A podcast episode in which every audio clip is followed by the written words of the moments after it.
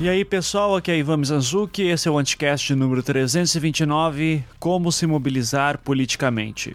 Então, uh, esse programa é inspirado pela memória da Marielle Franco, né, a vereadora do Rio de Janeiro que foi executada na semana passada, uh, assim como o seu motorista Anderson Gomes também. Uh, este programa vai ser uma forma da gente tentar resistir ao que está acontecendo. Né? Uma opinião pessoal minha, e eu falei isso bastante no, no Twitter na semana passada, para quem me acompanha. É, nós estávamos até agora no momento de protestos, de tentar uh, se manifestar contra muitos dos abusos que estavam acontecendo na questão do governo Temer. É, mas depois, uh, analisando a conjuntura atual e vendo o que está acontecendo no Rio de Janeiro, a gente decidiu que agora é hora de resistir. Né? E para isso precisa se mobilizar. E daí eu vou explicar isso mais com detalhes durante o programa, mas eu lancei um chamado no, no Twitter pedindo para pessoas responderem, para que pessoas mandassem suas dúvidas sobre o que, que elas podiam fazer, tendo em vista que tem muita gente com vontade de agir politicamente, mas não sabe como. Daí por isso, eu juntei aqui um time de feras, ainda seguindo uh, a proposta do mês de março de convidar apenas mulheres aqui. Então, neste programa participou eu, a Luísa Braga, a Marília Moscovitz e a Sabrina Fernandes, né? Que a Marília e a Sabrina foram entrevistadas recentemente aqui. A Sabrina também já tinha participado de outro anticast lá sobre o julgamento do Lula. É, e enfim, né, a gente vai falar sobre como se fazer política na prática. É, a gente vai, vai abordar questões de movimento estudantil, coletivos, associações de bairro, associação em partido, né? Filiação em partido é o último tema que a gente aborda aqui. É, o programa ficou com duas horas e meia, então é bastante coisa, muita coisa ficou de fora. Eu agradeço muito todo mundo que mandou mensagem. Eu vou repetir tudo isso depois durante o programa, mas é só para dar um ampassant aqui direto. E inclusive vou citar outros programas que também falaram da Marielle essa semana, né? Uh, nesses últimos dias, pelo menos. É, felizmente, durante o programa o clima estava bom, a gente estava é, animado assim em discutir é, como que a gente pode agir é, mas ainda assim, sempre que a gente pensa no que aconteceu, uh, principalmente com a Marielle, né, tudo que ela representava, quem que ela era e o trabalho que ela fazia, é, vem esse momento assim de pesar e, e, dor e respeito profundo. E eu acho que agora é o momento da gente começar a se levantar um pouco e começar a dizer tudo que está errado uh, e tentar agir. Né? Então, colocar a política na prática. Eu fiz esse chamado no Twitter, eu vou repetir no programa, mas eu digo aqui de novo: se você me ouve e você é produtor de conteúdo, é, eu acho que também está na hora de, da gente, como produtores de conteúdo na internet, é, de começar a, a apontar que, que, tem algo estranho acontecendo. Tá? Então, é, tem vários anticasts aqui para se informar sobre isso. Eu estou à disposição no que eu posso, tem muita gente à disposição pessoal do Vira Casacas, Chutando a Escada, lá do B do Rio, tá todo mundo falando sobre isso. Estou citando só alguns assim dos podcasts mais novos aí, se você quiser é, trocar uma ideia com o pessoal também. Todo mundo tá afim de uh, ajudar, trocar informação, trocar ideia, é, porque a gente precisa se informar melhor e começar a agir. Tá rolando é, guerras de uh, narrativas, o que é normal num momento como esse também. É, e mais uma vez, agora é hora de resistir. É, bom, é isso. Vamos agora para o programa. Espero que gostem. O, o clima vai estar bem mais leve quando as meninas entrarem. Então, fiquem agora com o programa. Começando mais um Anticast, hoje, é, enfim, né, um clima, ainda, a gente ainda se recuperando uh, do luto uh, da execução da Marielle Franco e do Anderson Gomes. É, eu já quero deixar claro que, assim, muita gente perguntou para mim, ah, Ivan, vocês vão fazer um programa sobre a Marielle?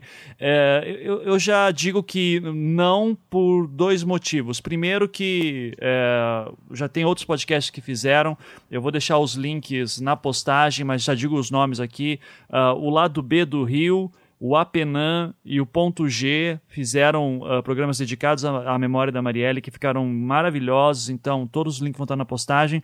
E o segundo motivo da gente não estar tá fazendo isso é, é porque eu acho que o mais interessante é pegar esse momento em que tem muita gente com medo, indignada e querendo resistir uh, e lutar e dar os direcionamentos para isso, né? Então, para isso a gente vai, ou seja, a gente vai se inspirar muito mais no trabalho da Marielle é, do que apenas refletir sobre a vida dela, que foi o que outros podcasts já fizeram muito melhor do que a gente faria. É, então, para isso, eu montei um time aqui de mulheres fantásticas também, é, e que me, aqui no mês de março a gente ia fazer só entrevistas com mulheres, e acho que aqui fica interessante também que também chamei só mulheres para também nos ensinar muitas coisas. Então, voltando, que há muito tempo estava fora do podcast, a, a querida Luísa, que seja bem-vinda. Olá, queridos, bom dia, boa tarde, boa noite. Meu nome é Luísa e eu sou uma mulher preta, porque isso vai virar um meme agora, toda vez que eu entrar nesse podcast. Ivan sabe por quê? Uma hora a gente explica. Não, não, a gente explica agora. Teve um ouvinte que reclamou, dizendo: Ah, Ivan, mulher, eu não aguento a Luísa falando que é negra, que é preta ela e tal. Ela demorou 15 segundos para dizer Ai, que ela é gente. é negra, então agora o meu objetivo é bater esse recorde. Isso. Quanto antes eu puder falar que eu sou uma mulher negra, eu vou falar que eu sou uma mulher negra. Ótimo. Beijo pra você, querido. Fantástico. E uh, olha só que bacana, tinha convidado, elas tinham estreado no podcast aqui como entrevistadas e agora estão voltando como convidadas, finalmente para esse momento também que é super importante. Então, a querida Marília Moscovitch, nossa Nostradamus de 2013, seja muito bem-vinda de novo. Esse apelido, cara, é muito triste, porque fica parecendo que é uma coisa sobrenatural e na real é só tipo uma análise de conjuntura, né? Nada Sim. muito absurdo, mas é. Oi, gente, bom dia, boa tarde, boa noite. Adorei o jeito que a Luísa falou. É, tamo aí, né, para pensar um pouco. Ah, o que, que, fazer, né? Os caminhos da resistência. Acho que esse é um bom nome para esse podcast, né? Os caminhos de resistência diante dessa da situação completamente absurda e cada vez mais absurda, assim, um absurdo crescente que a gente vem, vem vivendo, né? E aí, bom, é isso. Não sei, me apresentando aí de novo, não sei, sou socióloga, sou editora, sou escritora, é, enfim, já trabalhei como jornalista também. E bom, tamo aí. Vamos para esse debate que vai ser muito bom hoje. Maravilha. Aí ah, tô muito e tô muito muito contente de estar tá num debate ao vivo assim, conversando ao mesmo assim, né, ao vivo com a, a Sabrina e a Luísa, acho que é, são pessoas que têm muito a contribuir aí com o que a gente está pensando. E acho que vai ser, vai ser bom. Acho que hoje, hoje a gente vai, não sei se dá esperança, mas com certeza dá uma noção muito real e muito concreta para quem está ouvindo aí de possibilidades. Não sei se esperança é a palavra, mas possibilidades acho que sim. Maravilha. E uh, justamente a Marília falou, né? A Sabrina está aqui. Vocês que já se conhecem há muito tempo, pelo jeito, ficam trocando figurinha, mas dessa vez estão tendo a oportunidade de gravar juntos. Então, Sabrina Fernandes, que foi entrevistada no último podcast, seja muito bem-vinda de novo, Sabrina. Uh, inclusive, enquanto depois de você fazer sua apresentação e tal, uh, vou até pedir para que você tome o tempo que quiser aí para falar uma palavrinha ou outra também sobre a, sobre a Marielle aí, que eu sei que você tem uma aproximação maior. Fique à vontade, então. Seja bem-vinda. Ei, pessoal, valeu, Ivan. Bom estar aqui com a Marília com, e com a Luísa também. Eu tô aqui nessa dessa aparição consecutiva, né, aqui no podcast, tô achando super curioso. Uhum. Uh, mas é, não, a, a, questão é essa: o pessoal que acompanhou esse último que eu participei, falando da minha pesquisa e tudo mais, uma galera veio falar que, ah, legal, me deu esperança e tal, e eu vou já avisando que hoje eu não tô muito nessa vibe, né? Então eu, eu pretendo ser bem inspirada pela Marília e pela Luísa na conversa que a gente vai ter aqui, porque realmente a questão da execução da Marielle me afetou, afetou muito a galera com quem eu milito, né? Então a gente está num processo de de catarse mesmo, de tentar absorver o que está acontecendo, mas ao mesmo tempo é é aconchegante, é confortante ver as pessoas indo para a rua, né, para honrar a memória dela, é, mesmo com uma tentativa descarada aí de, de movimentos de direita e de esquerda de se aproveitarem da morte dela para empurrar suas próprias narrativas, que é o que mais tem me incomodado. Então, estou com um, um, momento assim bem peculiar em relação a, a, como as pessoas se organizam, como elas esperam se organizar e exatamente que tipo de linha política vem de cada organização, porque é o que mais tem me preocupado. E eu acho que hoje eu vou tentar falar um pouquinho disso, que é, não adianta você só se organizar, você tem que ter certeza, sabe, da linha que você quer seguir ali, com as uhum. pessoas que você vai militar junto, para ter, ter segurança, para ter confiança, porque a, a, questão, a questão da Marielle é muito importante. Tem muita gente tentando apagar o lado radical da política dela, o lado que ela estava ali, que ela é contra as UPPs, contra a intervenção uh, federal no Rio de Janeiro, e aí estão se aproveitando disso para justificar a intervenção, mas também tem gente querendo apagar a identidade de pessoal dela, que eu acho que é uma coisa tão absurda quanto. É, é, o partido que ela escolheu militar e era um partido do qual ela era dirigente. Ela, a Marielle não era só uma filiada ao PSOL, não era uma filiação democrática, ela era dirigente do PSOL, ela tinha identidade pessoal então, também estou chateada com o pessoal tentando fazer isso. Então, acho que é muito importante a gente falar. Uh, fico de sugestão para o debate de hoje, para a gente falar dessa questão de como você se organiza e como se você se identifica com a organização onde você está, que eu acho que isso é muito importante. Uhum, perfeito.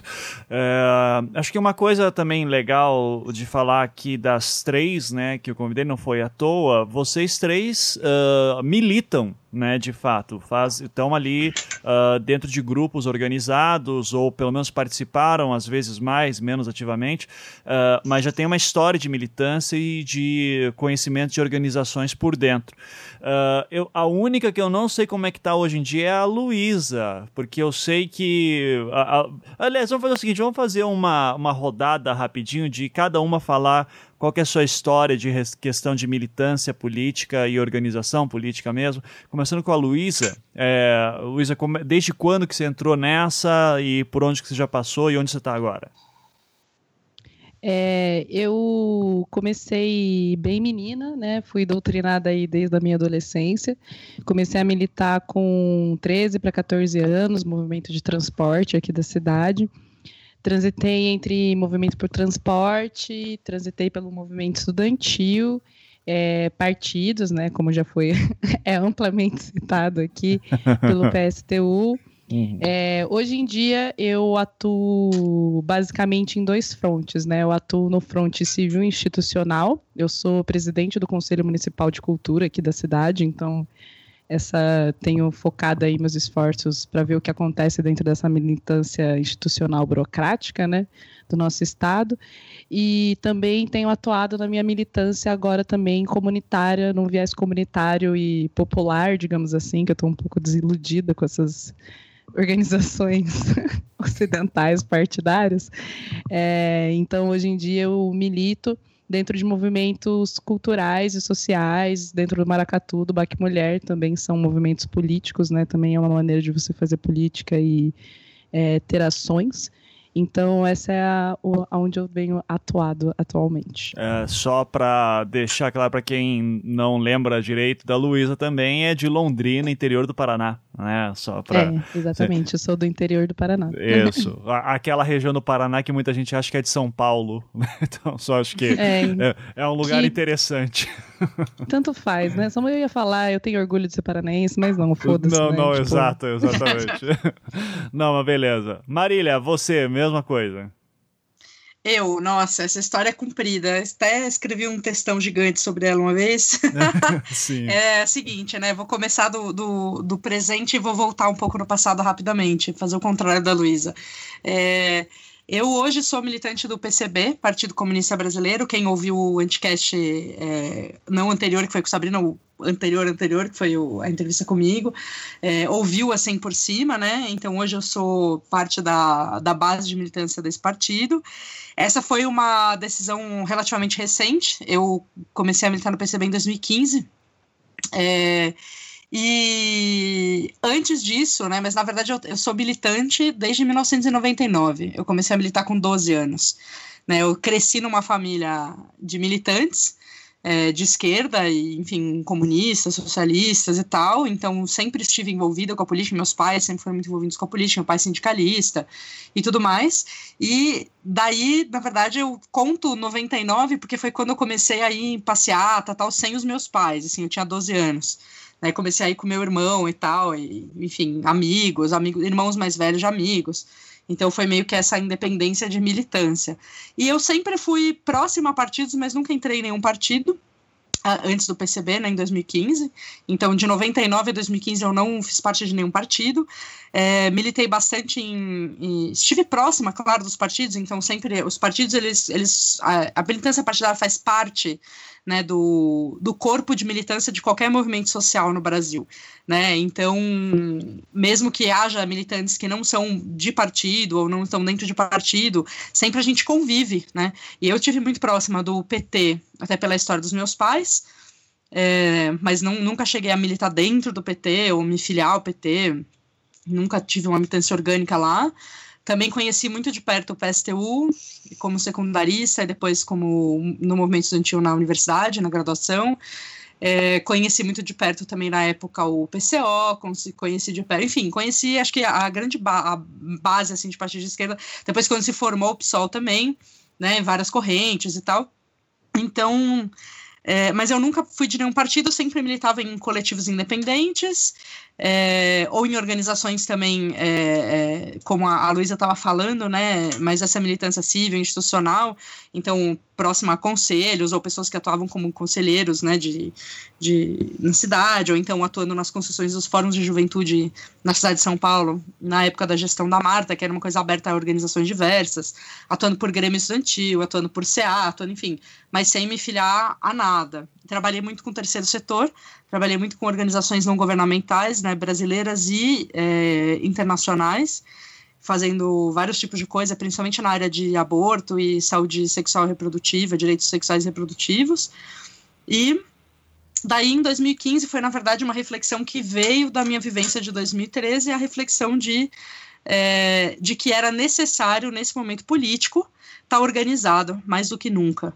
E hum, posso depois, acho que ao longo do, do debate, contar um pouco melhor, mas é essa foi uma foi parte de uma reflexão aí que, que veio a partir da de perceber o contexto que estava se configurando a partir de 2013, né? Essas todas essas essas contradições, essas, é, enfim, toda a mudança que estava acontecendo, a fragilidade de coisas que antes a gente dava como muito sólidas, né, como, sei lá, certos direitos básicos e democráticos, e e aí, percebendo tudo isso, eu achei, eu, eu, fiz uma, uma, uma análise de que era um momento muito fundamental de estar organizado, e aí eu comecei a procurar, né? E aí sempre, é, como a, acho que a Sabrina falou na apresentação dela, uma coisa muito sábia, que é a questão da militância não é uma questão pro forma, né? Não é você estar tá afiliado num partido ou não mas é a linha política, você tem a convicção da linha política na qual você acredita, no que você acredita, e construir, disputar a construção, de, enfim, dessa linha política dentro de um grupo, né, de um grupo que tenha é, métodos, práticas e uma linha política na qual você também é, acredita que também faz sentido para você. Então, pensando nisso na época, o que estava mais próximo para mim eram algumas correntes do PSOL, na época, principalmente a LSR e a Insurgência, é, e o PCB, né? E o PCB eu não conhecia. É, posso contar depois também com um pouco mais de detalhe como foi essa, essa decisão e essa entrada, mas tem muito a ver com a história do PCB, que em 92 o PCB teve um, uma grande, uma grande divisão aí. A Sabrina, não sei se ela passou na pesquisa dela, infelizmente não tive tempo de ouvir o anticast para sobre esse, sobre esse ponto aí, mas o fato é que o PCB teve que se reconstruir. Então a gente, a gente diz que esse é um momento, um, uma fase que começa depois de 92 é do PCB de reconstrução revolucionária, e nesse período era muito ausente, né? Quando eu estava envolvida no movimento estudantil, 99, 2000, 2000 e pouco, não existia PCB. Então o PCB é um partido que eu realmente vim conhecer de fato o que ele é hoje, conheci a história e tal, tem mais de 100 anos, é quase 100 anos. Aliás, esse fim de semana faz 96 anos o, Partidão é, quase 100 anos de história, mas eu não conhecia o que era o PCB hoje, né? E isso foi uma coisa de 2015. E aí acabei optando pelo PCB por causa da estrutura do partido, de uma convicção muito clara né, na, na, na maneira como o partido se estrutura hoje. Então, uhum. é, é isso. Mara. Resumindo. Ah, beleza. Daí a gente entra em mais detalhes mais pra frente. E Sabrina, você, por favor, sua história. Ah, eu acho que eu falei um pouquinho na semana passada, né? Mas um resumão básico. Eu comecei a militar, me dedicando como militante no Canadá, causas feministas, movimento estudantil, bastante envolvida na causa palestina, que eu acho que foi a causa que mais me politizou de todas, que foi a que realmente me trouxe a questão do internacionalismo, da questão da, da solidariedade, uma leitura muito específica sobre as conexões imperialistas ali naquela região. Então, é, eu devo muita causa palestina nesse sentido. Ah, voltando para o Brasil, eu, eu acabei ficando meio solta um período, porque eu cheguei fazendo essa pesquisa sobre fragmentação de esquerda e parte para poder fazer isso, uh, eu sentia que se eu tivesse em alguma organização, as outras fechariam as portas para conversar comigo, né? Então, eu realmente não não quis, eu fiquei bem independente, só circulando nos atos, nas reuniões, comitês amplos por um tempo. E mesmo sendo que lá no Canadá eu era filiada ao partido ao NDP, eu ainda sou, mas hoje eu não estou mais presente, não tenho mais uma militância ativa lá, né? Uh, mas eu acompanho junto com os meus colegas que ainda estão lá no partido, que é um partido que infelizmente está cada dia pior. Mas isso aí é história para outro dia. Uh, né? né? Acontece. Mas é, aqui no Brasil, o que, que aconteceu? Durante a pesquisa, eu tive um privilégio gigantesco de conhecer essas organizações bem a fundo. Eu acho que foi como se eu tivesse feito um preparatório com todo mundo para decidir onde é que eu queria parar. E a minha maior proximidade ficou entre o PCB e o PSOL com algumas, com algumas organizações internas ali do PSOL. Só que uh, mais tarde, provavelmente, a gente vai entrar sobre isso, uh, uh, eu, Marília e Luísa, que assim, eu não me dou muito bem com o centralismo democrático, eu não dou. então, assim, eu, eu como pessoa, com a minha personalidade e tudo mais. Então, assim, não, não bate. Então isso é, foi uma dificuldade para mim, apesar de que eu me vejo muito na, nas ruas junto com a galera do PCB e tal, tenho muitos amigos, né? Então é, é, é uma proximidade assim que eu guardo muito perto do coração mesmo. Mas eu adentrei o pessoal justamente por conta da bagunça. ah, a mesma bagunça, a mesma bagunça que agora tá fazendo ela sofrer. É, a bagunça que mãe faz sofrer é a razão de eu estar lá dentro. Psicanalítico, né?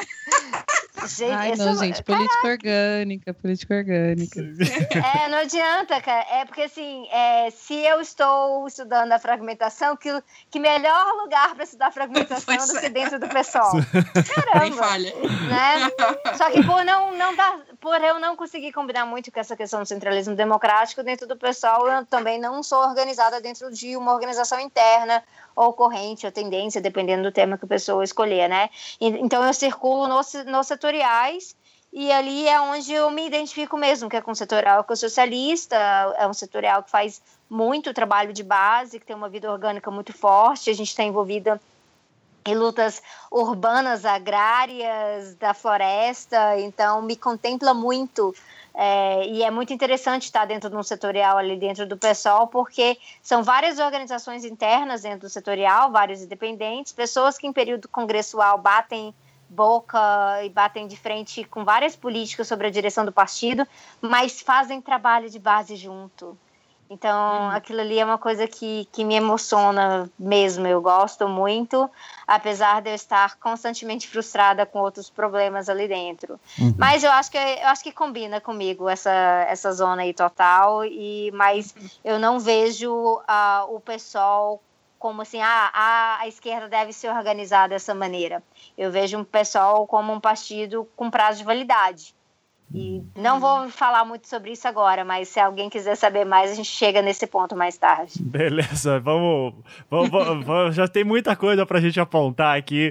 É, então, eu só quero apontar também da onde veio a ideia do programa, relembrando. Uh, depois que da, da, execução da Marielle, né, o dia seguinte foi um dia de muito pronunciamento e engajamento em redes sociais que uh, tem sempre aquela história da questão do, uh, do ativismo de sofá e tal, e que eu acho que é uma bobagem, eu acho que a gente tem que conquistar os espaços também online, né, isso é super importante, isso são marcadores uh, simbólicos eh, relevantes, e, e foi interessante daí ver uma mobilização muito grande de vários setores, mostrando o absurdo que foi aquilo, né, e de como aquilo no, nos deixava um estado de medo mesmo, e como que o, o, o presidente vampirão neoliberalista ia, ia depois se pronunciar em relação a isso, né, uh, e veio, a gente já estava com a carta marcada, ele ia falar, ó, oh, é por isso que tem que ter intervenção militar mesmo, então, uh, foi, daí,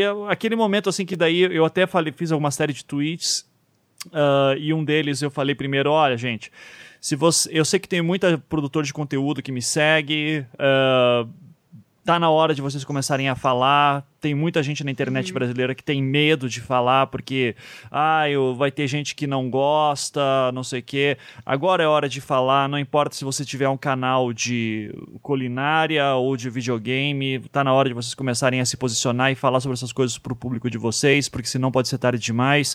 É... E assim, daí muita gente falou: ah, mas eu quero ver às vezes um canal de videogame para relaxar, não quero ficar pensando nisso. Eu digo, cara, primeiro que eu não tô obrigando ninguém, segundo que é, é nessa que é, a merda acontece, né? Quando o pessoal começa a ficar quieto. É, uhum. e, e, foi legal porque daí muitos produtores de conteúdo de fato começaram a se mobilizar e muita gente me procurou dizendo: Ivan, como que eu faço? O que, que eu faço? O que, que você me diz? E daí, uh, e não só produtores de conteúdo, mas também pessoas que me seguem, assim, normal. E, e daí me deu a ideia, né? Que foi um segundo, um outro tweet que eu fiz, mandando assim: olha, muita gente me procurou dizendo que quer se organizar, resistir politicamente de alguma forma, mas que não tem ideia de por onde começar. Se esse é o seu caso, manda sua dúvida por aqui, por mais boba que seja, pode ser por DM ou contato anticast.com.br, que é o e-mail do Anticast, e vamos fazer um episódio tutorial, né? Uh, daí eu, eu, devo ter recebido mais de umas 100 mensagens contando tweets, DMs e uh, e-mails. Uh, eu agrupei aqui em alguns tópicos principais, não vai dar para ler tudo, obviamente, mas as coisas principais eu vou colocar. E assim, é, e eu acho que a atitude que eu vou explicar agora já explica um pouco também do. Já é um meio que um símbolo do tipo de medo que a gente está passando agora. Porque assim, eu não vou citar o nome das pessoas por questão de segurança. Uhum. Porque uhum. É, eu não. Sinceramente, eu não sei o que vai acontecer daqui amanhã. É, se tudo estiver indo do jeito que está indo, eu não duvido uh, que os nomes dessas pessoas depois entrem em alguma lista tal. Então eu vou manter o anonimato aqui e vou expor uhum. só nós quatro, né, que estamos nessa junto. Uh, o podcast vai ser o primeiro que vai ser fechado uh, num eventual momento tenebroso, né? Olha, cara, o lado Black tem umas paradas meio incriminadoras faz um tempo. A gente tem um episódio só incentivando a desobediência civil, entendeu? Quando descobrirem a gente, a gente tá fudido. É, Maravilhoso. toma cuidado aí, Luísa. Então, uh, inclusive. A assim, Luísa, Luísa, a Luísa, certeza que já tá fechada na CIA, assim. Eu e Sabrina também. Uhum. Não, a minha sorte é que eu moro em Londrina e ninguém quer se deslocar, deslocar até aqui pra me prender, entendeu? É porque é longe. Cara, em 2014, em 2014, no Comitê Popular da Copa, tinha gente que achava que eu era da CIA. Bateu, bateu uma conspiração estilo Haddad nessas Caralho. pessoas. Uhum. O que, que essa menina aqui do Canadá tá fazendo aqui? Deve ser infiltrada. Ah. Meu Deus. É sério. Ô, ô, Sabrina, eu vou dizer que eu pensei isso em um certo momento sobre você também. Quando eu te conheci, eu disse assim, cara, não é possível, tá? Tipo, a, essa guria fala muito bem sobre a esquerda e tá atraindo muita gente. Tem coisa aí no meio, assim, tá? Então, é, um, é um treinamento muito específico das forças imperialistas. A gente passa por anos de treinamento. Exatamente. Estamos desmascarando aqui. Exato. Mas tá, então olha só, de tudo, assim, uma das coisas que muita gente perguntava é dizer, Ivan, eu fui para as passeatas, para as jornadas de junho de 2013, eu fui em 2014 um monte de coisa, eu tô sempre indo quando posso, e a sensação de que não adianta nada me frustra demais. É, então, Acho que uh, vai ser. É provavelmente a pergunta mais difícil para começar logo assim. Militar e resistir adianta alguma coisa? E eu não. Ai, vai lá, Marília, já que você se manifestou. É, já fiquei animada para responder, então, pode? Então, manda ver, manda ver.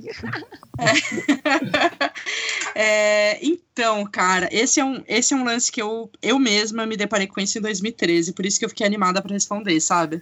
Porque. Hum, acho que 2013, é, quer dizer, eu já tinha, como eu contei lá no, na, no anticast que você me entrevistou, né? Em 2013 eu já tinha participado de várias vezes também, né, de movimentos, passeatas, organizações, é, enfim, uma série de, de, de, eventos políticos de resistência e tal. E aí, em 2013, vendo aquela coisa da, né, da, da, pauta totalmente sequestrada, de dessa, desse aproveitamento muito maléfico, sei lá se essa é a palavra, né? Tipo, muito cruel, assim, muito perverso da, da, da dessa população na rua e tal que foi feito. É, foi, foi essa pergunta que, que me fez é, me organizar num partido, assim. Foi essa pergunta que me fez chegar na conclusão de que esse era um momento em que era necessário, um, uma coisa repetindo aí que você mesmo falou, Ivan, necessário se posicionar, né, um, um contexto de polarização, um contexto de instabilidade política, se posicionar é necessário, porque não se posicionar significa é, na verdade, dá força para o que está hegemônico, né, para o que está dominante. Isso desde sempre, mas nos contextos de polarização, de instabilidade política, isso pode ser capitalizado por quem já tem todas as ferramentas, todos os instrumentos, que é quem está nos ferrando aí cotidianamente e sabemos muito bem a cara dessas pessoas. Bom, ou quer dizer, sabemos a cara de algumas, né, mas enfim, como eu falei lá no, no meu anticast também, o processo é bem complexo e tal. Mas enfim, é, então essa pergunta é uma pergunta que me levou a essa conclusão e por isso que eu gostaria de, de responder para meio tomar, retomar esse caminho, né? Então, assim, ir para rua não adianta nada. É, eu acho que depende, porque o que eu vejo na minha experiência política é que tem formas e formas de ir para rua, né? Então, quando a gente vai para rua é, pontualmente e a gente e é o que acontece com a maioria das pessoas, né? As pessoas elas se juntam em passeatas, em protestos, etc, pontuais e esses protestos eles não estão alinhavados com mais nada. Eles estão alinhavados com uma certa ideologia política, assim, no genérico, no geral, mas eles não estão alinhavados com um trabalho político cotidiano de militância. Eles não, muitas vezes não estão alinhavados com o que eu chamo de um projeto de sociedade. Então, assim, beleza, a gente, é, sei lá, um exemplo do movimento feminista, assim, né? A gente vai no 8 de março e faz uma passeata no 8 de março. Tudo bem, a gente está falando de que a gente quer um, um mundo em que haja justiça de gênero que haja igualdade de gênero. Agora, a gente quer o que mais desse mundo? É possível essa igualdade de gênero vir flutuando? Ou a gente tem que falar de igualdade racial? Né? Ou a gente tem que falar de igualdade social, de fim das classes sociais? Qual é o, o, o projeto geral de sociedade em que, em que a gente acredita quando a gente está indo para a rua?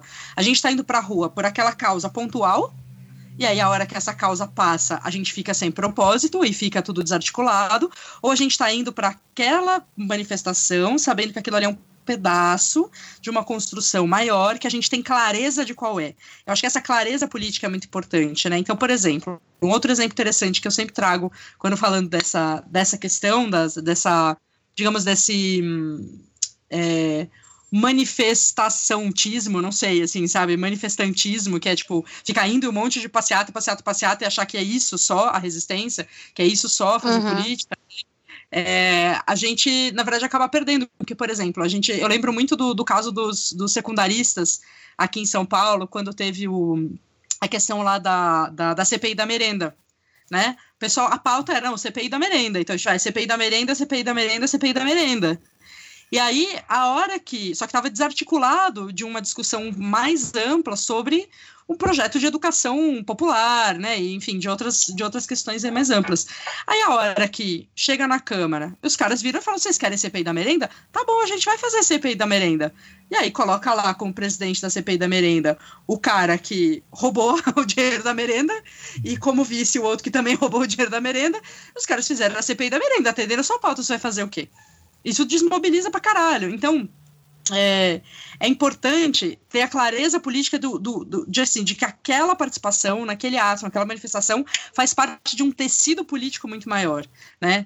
E que tem a ver com essa questão do projeto de sociedade. E para a gente, aí só puxando a sardinha pro, pro lado dessa minha história e dessa minha reflexão, né, para a gente ter um projeto de so o que significa a gente lutar organicamente, construindo com outras pessoas, um projeto de sociedade comum, ou seja, uma ideia de como a gente quer que essa sociedade seja organizada em todos os seus níveis, não só o gênero, não só a raça, não só a questão da classe social, mas tudo, como que essa economia vai ser organizada, como que a política vai ser organizada, né, como que, que a gente vai fazer com a religião, o que, que a gente vai fazer com a cultura. Então, desse projeto geral, lutar junto por um projeto comum sendo construído junto é basicamente o que significa, de uma maneira muito resumida, e talvez a Sabrina me faça alguma correção, é, é o que significa você construir a política por meio de um partido.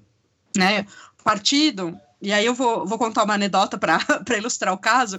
Quando eu, eu tava, logo antes de eu decidir entrar no PCB, eu tava com essa necessidade de, de organização e tal, e eu faço parte bastante, assim, tenho bastante inserção em movimentos é, não monogâmicos, né? Então, o pessoal do Amor Livre, Relações Livres e tal. E aí tinha um coletivo de Relações Livres em São Paulo, já era próxima e tal, meu companheiro e a companheira dele na época também.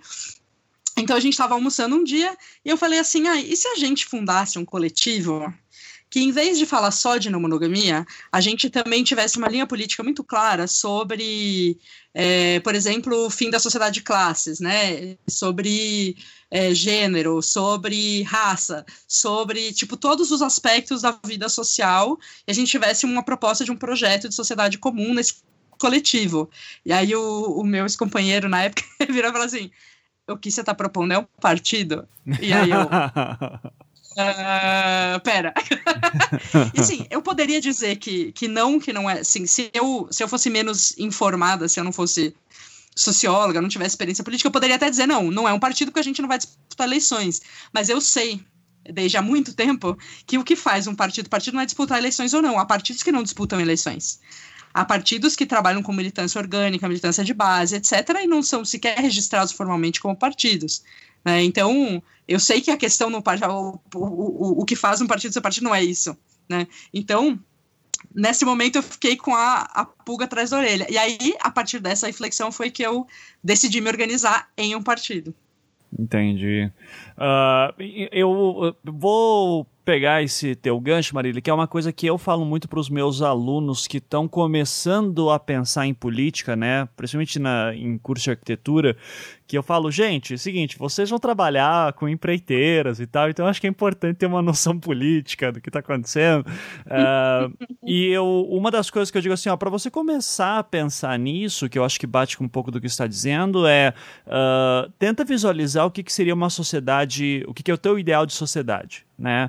O que, que são os direitos Exato. básicos da população como, e como que você chegaria a esses direitos? Qual que seria o projeto para chegar a essa condição social?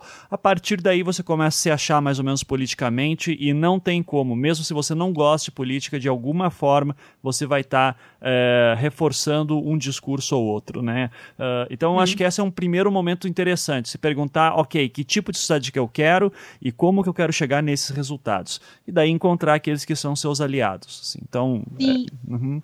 diga aí, Luísa. Até porque...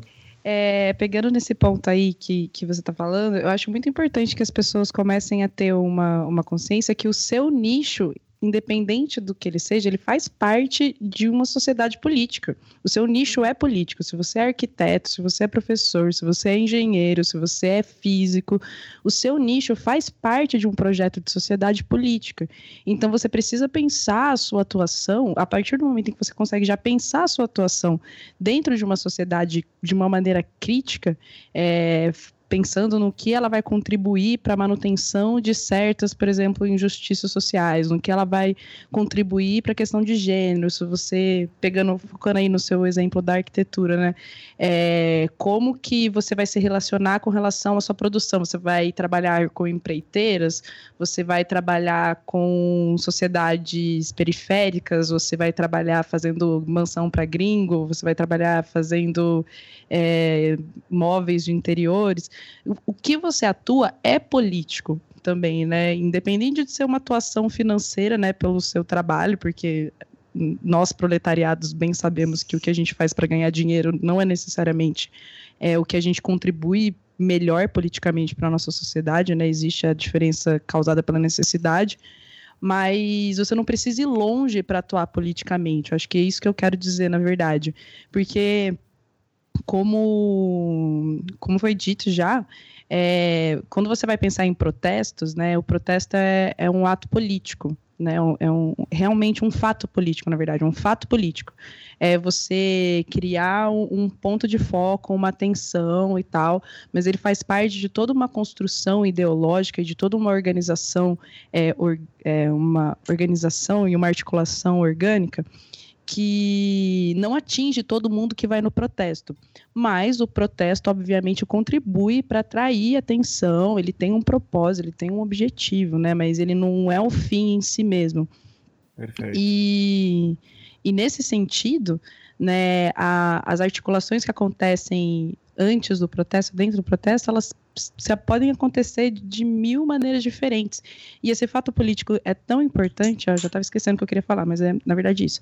É tão importante e adianta, sim, apesar de parecer muito frustrante, né, no caso dos, dos secundaristas, no caso de 2013, diante de 2013, que a gente pode ver, por exemplo, vou pegar 2013 especificamente. De 2013 para cá, é, a gente, por mais que a gente está aí levando chapuletada atrás de chapuletada né, nos meios institucionais, mas você está vendo fatos políticos sendo criados é, com toda a desarticulação que tem acontecido ultimamente. E você tem visto, por exemplo, no discurso das pessoas, uma facilidade e, e uma, uma amplificação desse discurso, né, uma amplitude das pessoas que têm escutado as nossas pautas.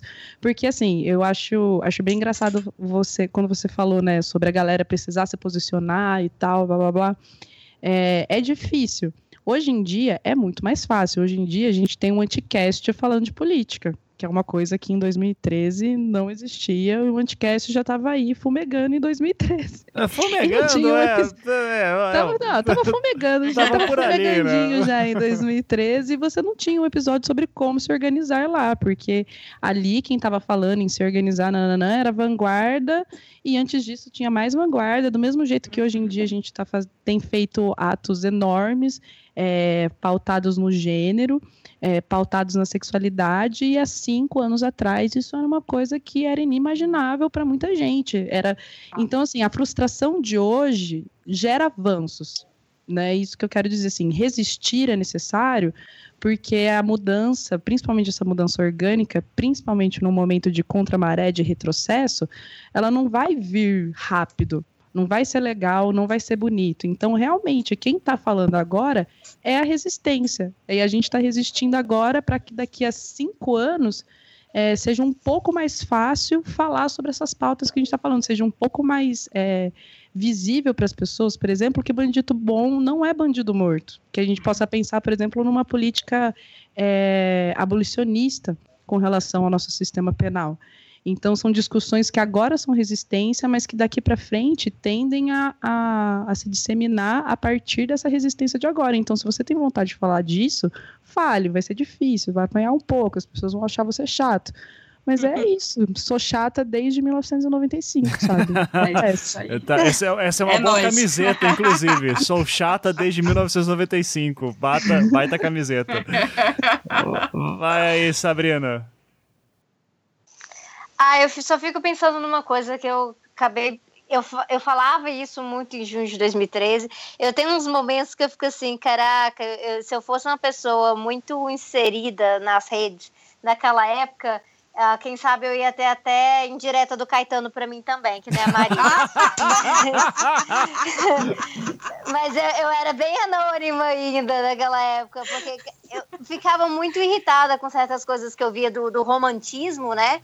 Das ruas, tanto com as pessoas simplesmente no estilo Haddad e tudo mais. Gente, eu tô muito, muito irritada com. Porque o Haddad está agora se, se, aproveitando da, do, do, caso, né, de, do whistleblower lá, do, do caso do Trump agora, para poder fundamentar as teorias de conspiração dele.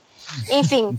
é, mas tinha uma coisa que as pessoas ficavam. É, quando tava bem naquela vibe de é, partido não me representa, nada me representa, é, o Brasil é o, é o meu partido e tudo mais. E teve um pedaço da esquerda que começou a enaltecer isso, né? E começou a falar: não, mas isso aqui é positivo, está mostrando que realmente o sistema político está falido. E é, a crise de representação nos mostra uma coisa positiva na sociedade, que as pessoas estão encarando isso, mas eu já não enxergava dessa maneira. Uh, perdão, eu enxergava que tinha muita gente achando que realmente era ok, uh, que representação era uma coisa que não ia acontecer, uh, que não tinha como acontecer de uma forma ideal, e isso refletia exatamente nesses processos que a gente vê de organização, sabe? Tanto de base para vanguarda, sobre como as próprias ideias políticas se, se propagam na sociedade, né? E aí tem uma, uma, coisa que eu falava muito e eu falei depois na tese, vou falar agora no livro e tal, que é você pode rejeitar a representação quanto você quiser, você sempre vai ser representado. Sempre vai ser. Uhum. Sempre vai ter alguém ali uh, defendendo um interesse seu, você querendo ou não, ou um interesse contrário ao seu. Então é muito importante isso, isso ficar alerta. Então você se organizar é uma forma de você garantir que quando tem alguém te representando, aquilo ali é autêntico, parte de você também, não é de cima para baixo, mas também é de baixo para cima. Então, o pessoal que reclama muito, né, é, de vez em quando volta a moda. Em 2013 teve um pouco disso, o pessoal voltou a falar de política, mas tinha os isentões, né? Uhum. Eu não sou nem esquerda, nem direita, nem isso e aquilo. E vez ou outra o pessoal começa a falar nisso novamente. E eu falo, cara, é, ser isentão é a pior coisa que existe no sentido de autoenganação, né? É, você nunca, nunca, nunca vai ser, vai ser isento. Ou você está ciente e participando daquele processo político ali, ou tem alguém que vai lá e vai fazer provavelmente bosta às vezes e vai usar você para legitimar, legitimar aquilo. Uhum. Então tem que, tem que ser organizado de uma forma ou de outra. Pode não ser, ser organizado de uma forma muito formal, né? Mas, cara, participe de alguma coisa. No, agora, nesses últimos dias, no Fórum Alternativo Mundial da Água, a gente vê que tem, tem pessoas que se organizam participando do comitê de bacias da sua região. Mas pelo menos estão garantindo que não é um monte de fazendeiro mandando para onde vai a água, né? Uhum, uhum. Sim. Isso daí é. é... Tem uma coisa ah, que. Fala aí, Marília, fala aí. É, eu falo assim, tem uma coisa que acho que junta meio que assim, o que a Sabrina falou, o que a Luísa falou, que tem a ver com essa percepção esse aprendizado, né? Acho que a Luísa fez um apanhado bem bom, assim, desse aprendizado político que é, é, e que vai gerando um aprendizado político coletivo na sociedade também nesse processo, né? Entre, por exemplo, 2013 e 2018, esses cinco anos, né? Então, tem um. Por exemplo, em 2013 eu me lembro muito, e aí pegando um gancho aí do que a Sabrina falou, né? Ou você é organizado, ou você organiza, tem o pessoal que fica isentão e, e tem essa coisa de, de se posicionar e tal. É, em 2013 eu me lembro que é, foi um negócio que eu percebi que, assim, por exemplo, eu escrevia os meus textos em 2013, e se você for olhar lá, tem até um disclaimer no começo, assim, de alguns textos, tipo, este é um texto de esquerda. Eu lembro! Porque eu via eu pessoas... É, porque o que acontecia é que eu escrevia e eu via que as pessoas começavam a pegar aquilo e tentar usar para defender umas coisas completamente nada a ver, assim, distorcendo, tipo, falta interpretação de texto. A gente tem um problema muito sério de, de, de alfabetização no Brasil, assim, inclusive na, na, na, na na, nas classes é, dominantes, nos grupos dominantes, na, na escola, na escolarização de elite e tal. E, e aí é, chegava assim um negócio de um, umas coisas completamente absurdas, assim. E aí eu comecei a botar um disclaimer e comecei a falar, gente, a gente tá num momento tão louco, as pessoas estão tão perdidas que assim, é, não adianta ser sutil, saca? Você tem que chegar e falar, não, eu sou de esquerda, saca? E acho que eu sou de esquerda e eu sou. E aí nisso eu fiquei, comecei a sacar que várias pessoas que conviviam comigo tal nunca tinham me ouvido falar que eu era comunista, por exemplo. Nunca tinham me ouvido falar que eu defendia uma sociedade sem classe, que eu achava que isso ia ser construído de uma certa maneira e tal. E foi aí que eu comecei a falar, gente, não, é, é necessário se posicionar tal. E aí eu comecei a ver também, a partir dessa discussão, de colocar essa discussão na, na, na rede, das pessoas começarem a entender também a necessidade delas se posicionarem, de ver as coisas delas sendo distorcidas e tal, eu comecei a ver uma galera, por exemplo, que estudou comigo no ensino médio, é, no ensino fundamental, o pessoal que eu conhecia de movimento escoteiro, que eu fui escoteira há muitos, muitos anos e tal, é, eu comecei a ver essa, essa galera, tipo, se posicionando e falando, não, não, eu sou de esquerda. Pessoas que antes falavam, tipo, ah, eu não ligo muito pra política, ou não sou de esquerda nem de direita, uma galera, assim, começou a colocar isso. E eu acho que tem a ver com esse aprendizado que a Luísa coloca, de que o contexto político vai andando e a gente vai levando, apanhando, né, e fazendo reflexões, e as pessoas vão procurando se organizar, as organizações também vão ganhando mais corpo, um corpo diferente, vão mudando com esse processo. E aí esse, esse aprendizado político também vai andando. Nem sempre esse caminhar ele é suficiente, é, digamos, um ritmo suficiente para a gente realmente cons conseguir, enfim, construir outra coisa, mas a gente quer que seja, né? Por isso a gente participa de espaços como o Anticast para dizer para as pessoas, tipo, olha, a gente ganha sim se organizando, né? Que acho que essa é a questão que a Sabrina traz, né? Uhum. A gente ganha sim se organizando, ou a gente organiza ou a gente é organizado por alguém está sendo organizado por quem se você não está se organizando, né? Sim. E aí comitês de água, eu estava lembrando aqui enquanto a Sabrina falava, né? A questão dos bairros sem medo, que tem muitas cidades que agora estão tendo esses comitês de bairro, que é uma experiência bem interessante, que junta tanto gente que é de partido, de grupos organizados, quanto pessoas que não são. É, essas organizações da sociedade civil, como a, a Luísa colocou lá na apresentação dela, que também são espaços que necessariamente muito politizados e de necessidade de das pessoas realmente tipo se dedicarem, se organizarem lá, sindicatos, enfim, tem uma série de espaços, né, para isso. Mas a questão é, é essa, acho que está colocado isso, sim. Estamos num momento em que as pessoas estão percebendo essa necessidade, sabe? Isso é um aprendizado, concordo com a Luísa. Sim, é, acho que até para ilustrar isso e a gente poder avançar para o próximo tópico, mas só para fechar, é, a Sabrina falou e vocês reforçaram da questão do isentão, né? Que foi um termo muito usado em 2013. Eu lembro porque eu estava justamente em conflitos internos, do tipo, meu Deus, onde estou? Porque você era eu, muito isentão. Eu era muito isentão, né? Eu era a cara do isentão.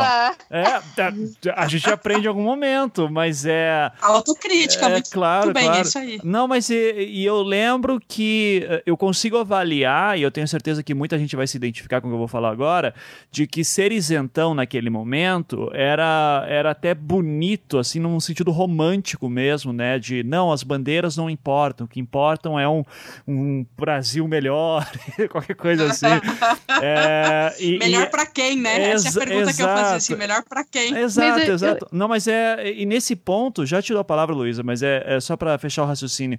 É, eu, eu, eu consigo fazer essa reflexão, e de novo, acho que muita gente consegue entender que é, foi, uma, foi uma escolha ruim Uh, se uhum. mais pessoas tivessem se posicionado naquele momento e pensado melhor sobre isso, muita gente teria evitado o que aconteceu em seguida. Uh, e, e, isso, para mim, uh, eu vejo que é um sinal que muita gente já sacou isso porque uh, quando a Sabrina falou dessa questão do ah, não sou nem de direita nem de esquerda, eu pensei que ela ia engatar agora que o Capital Inicial lançou essa semana. Não sei se vocês viram, né? A ah, banda Capital Inicial. Tenho até medo. É, eles postaram lá no Facebook deles, né? Nem de esquerda nem de direita, meu objetivo ah. é ir pra ah. frente. E daí Ai, eu, Ai, e cara, de e, e, e, virou e virou a piada na internet, assim, tipo, nossa. Não, fora, fora que eles são super de direita, né? Uhum. Tipo assim, geralmente pessoa falou nem, nem de esquerda nem de direita. Com certeza a política é dela é de tem, tem um quê de direita. É, sim. Com certeza. Sim. Não, mas é que daí eu, eu achei engraçado como assim, quando a galera começou a zoar, tipo, nossa, achamos a solução, galera. Olha aqui. E, então, o fato da pessoa estar tá zoando de gente que fala isso, e isso não está encontrando muito eco, como em 2013, já é um sinal de alguma, alguma maturidade, né? Diga aí, uhum. Luísa, manda aí. Né, eu só queria complementar que, na verdade, essa maturidade que você está falando é cinismo. É.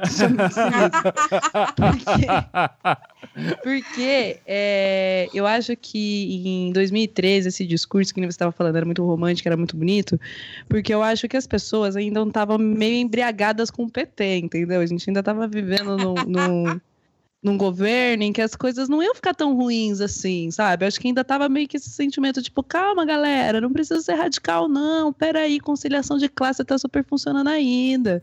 Tá aqui dando um remeleixo e tal, mas fica com calma, não precisa de revolução agora, não.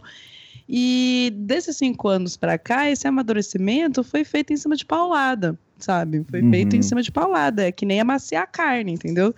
É, tem que bater bastante nela. E bateram bastante na gente nesses cinco anos. Então, hoje em dia, é, eu acho que fica um pouco mais claro para as pessoas que estavam isentas, né, para a maioria das pessoas né, que estavam isentas, que, gente, não está melhorando, sabe? Não está melhorando. Existem lados, existem, existem é, forças políticas que estão levando a gente para um lugar merda. E a única coisa que mete medo nessas pessoas são esses pequenos fatos políticos, entendeu? São, são as manifestações, são as manifestações na internet, porque querendo ou não é, apesar dos seus trancos e barrancos, eu imagino que a internet teve mais influência nos atrasos aí de previdência, de reforma trabalhista, de várias coisas, do que necessariamente as manifestações de rua, né? Então, ah, o WhatsApp, WhatsApp, né? Caraca, o que passa ali. Exatamente. Então, assim, a, hoje, hoje em dia as coisas estão mais caóticas e as pessoas estão mais céticas. Eu acho que é, eu vejo que a gente está num ponto, né? que nem, acho que isso já foi até discutido no Anticast, eu lembro de a gente já ter falado sobre isso no lado Black também, na época do impeachment, essas coisas muito loucas. A gente está vivendo num período de terapia de choque, né? Eles estão uhum. ali batendo, soprando e batendo e soprando na gente loucamente, por todos os lados, ao ponto das pessoas estarem imóveis. E uma coisa que eu acho que a, o assassinato da Marielle despertou um pouco nas pessoas é que tem uma hora que ser apático não contempla mais a raiva que existe dentro de você, entendeu? Uhum. E é isso que eu acho que é, é, nesse vespeiro que eles mexeram agora e que talvez se começarem a cutucar de novo as coisas talvez fiquem um pouco mais loucas assim. Mas não loucas, loucas, loucas revolução, né? Mas pode ser que mais pessoas comecem a ficar mais indignadas com a situação. É, porque a gente está chegando num ponto em que ser apático não está funcionando. Assim, beleza, foda-se minha CLT, eu sou, que nem, vou repetir de novo, sou uma mulher preta, nunca sonhei em aposentar, foda-se isso. Uhum. É, então, isso aí é mais fácil para as pessoas falarem foda-se. Mas as coisas, é, os choques que a gente está tá tendo agora, né, como a Marielle, como essa intervenção no Rio de Janeiro, como a, a, tudo que pode vir pela frente, né, ainda nesse 2018 que mal começou, já considero pacas, e tem eleição, tem o cacete a quatro ainda esse ano. Se tiver eleição. É, se tiver eleição. já é, Mari. É, tem essa. Eu falo que vai ter eleição só para as pessoas ficarem, ficarem espertas, né? Porque se a gente começar a falar que não vai ter eleição já, as pessoas vão falar, ah, não vai ter eleição, foda-se. Quero ah, que elas fiquem indignadas. Mas. É eu acho que, que a gente a gente está chegando num ponto em que a apatia não contempla mais a gente, que as pessoas estão querendo, que nem você falou, as pessoas estão indo desesperadas pro Ivan ou isentão para pedir conselho sobre como se organizar, entendeu? É esse ponto, a que ponto nós chegamos. E apesar gente, de isso dá esperança. Merda, isso, é isso bom, dá entendeu? esperança. Isso dá esperança. Apesar de ser meio merda, se você for parar pra pensar, é bom, entendeu? É bom. Até no nichão nasce flor, entendeu? Isso. Obrigado, eu queria, eu queria, eu queria fazer um, um comentário aí, complementando o que a Luísa falou, vai, e pes, pescando, pescando uma, uma coisa do que você falou, Ivan, que é o seguinte, é, é, quando você fala desse momento de 2013, né, dessa romantização do isentão, e aí que você pensa assim hoje, por exemplo, que se mais pessoas tivessem se posicionado naquele momento, tal, talvez pudesse sido diferente.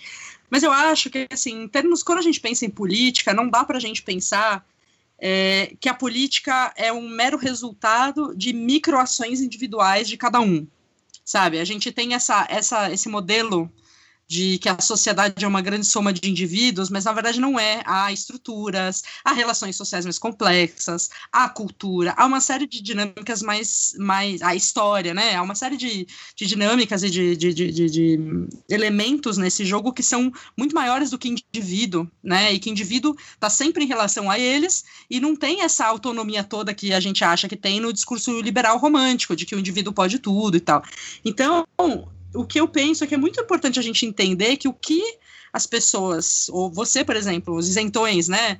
É, os isentões são uma figura, uma construção histórica mesmo, né? É importante a gente entender isso, que o que as pessoas fazem em cada momento histórico e político, o que elas podem fazer. O que elas podem fazer de acordo com uma série de questões, que classe social elas pertencem, que experiência de vida elas têm, que escolarização elas têm, que experiência política elas têm, que histórico elas têm no país delas. Então, assim, a gente tá falando de um país, quando a gente fala do Brasil, cara, em que assim, até muito recentemente não existia. O, o sistema público de educação é do século XX. Né, não existia antes. E mesmo num grande pedaço dele, as pessoas negras, por exemplo, que são a maioria da população, eram impedidas de frequentar a escola pública, por lei, muitas vezes. Então você tem é, é, um, uma questão assim de acesso à informação, de acesso à escolarização, de acesso à alfabetização, que já é complicada por si só, se a gente nem for pensar assim nos interesses é, políticos de, de, de, currículo, de se ensinar a história de um jeito ou de outro, e aí a gente junta isso com o fato de que a gente passou a maior parte do século XX, se não a metade, sei lá, ou pelo menos a metade, em ditaduras, em ditaduras anticomunistas. E digo anticomunistas por quê? Porque o anticomunismo não é só a questão que, que, que só respingou em quem de fato era comunista, vai respingar em todo mundo. Mas a questão é que, por causa desse anticomunismo dessas duas ditaduras, né, Getúlio e ditadura militar, a gente tem uma uma, um controle ideológico muito grande desses aparatos, né? Assim, muito explícito dos aparatos de escola, de acesso, de, enfim, de, de muita perseguição.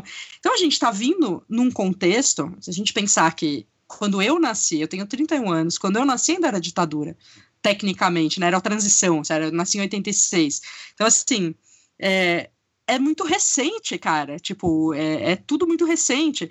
E aí a gente tem uma, uma população que está vindo de ser muito massacrada por um país muito desigual, né, e com muita exploração, com muita opressão, por um lado, e por outro lado, que as, um histórico de 100 anos em que as pessoas que tentaram mudar isso para uma coisa democrática, para uma coisa popular, para uma coisa mais igualitária, foram assassinadas sistematicamente. A gente não pode esquecer do peso disso.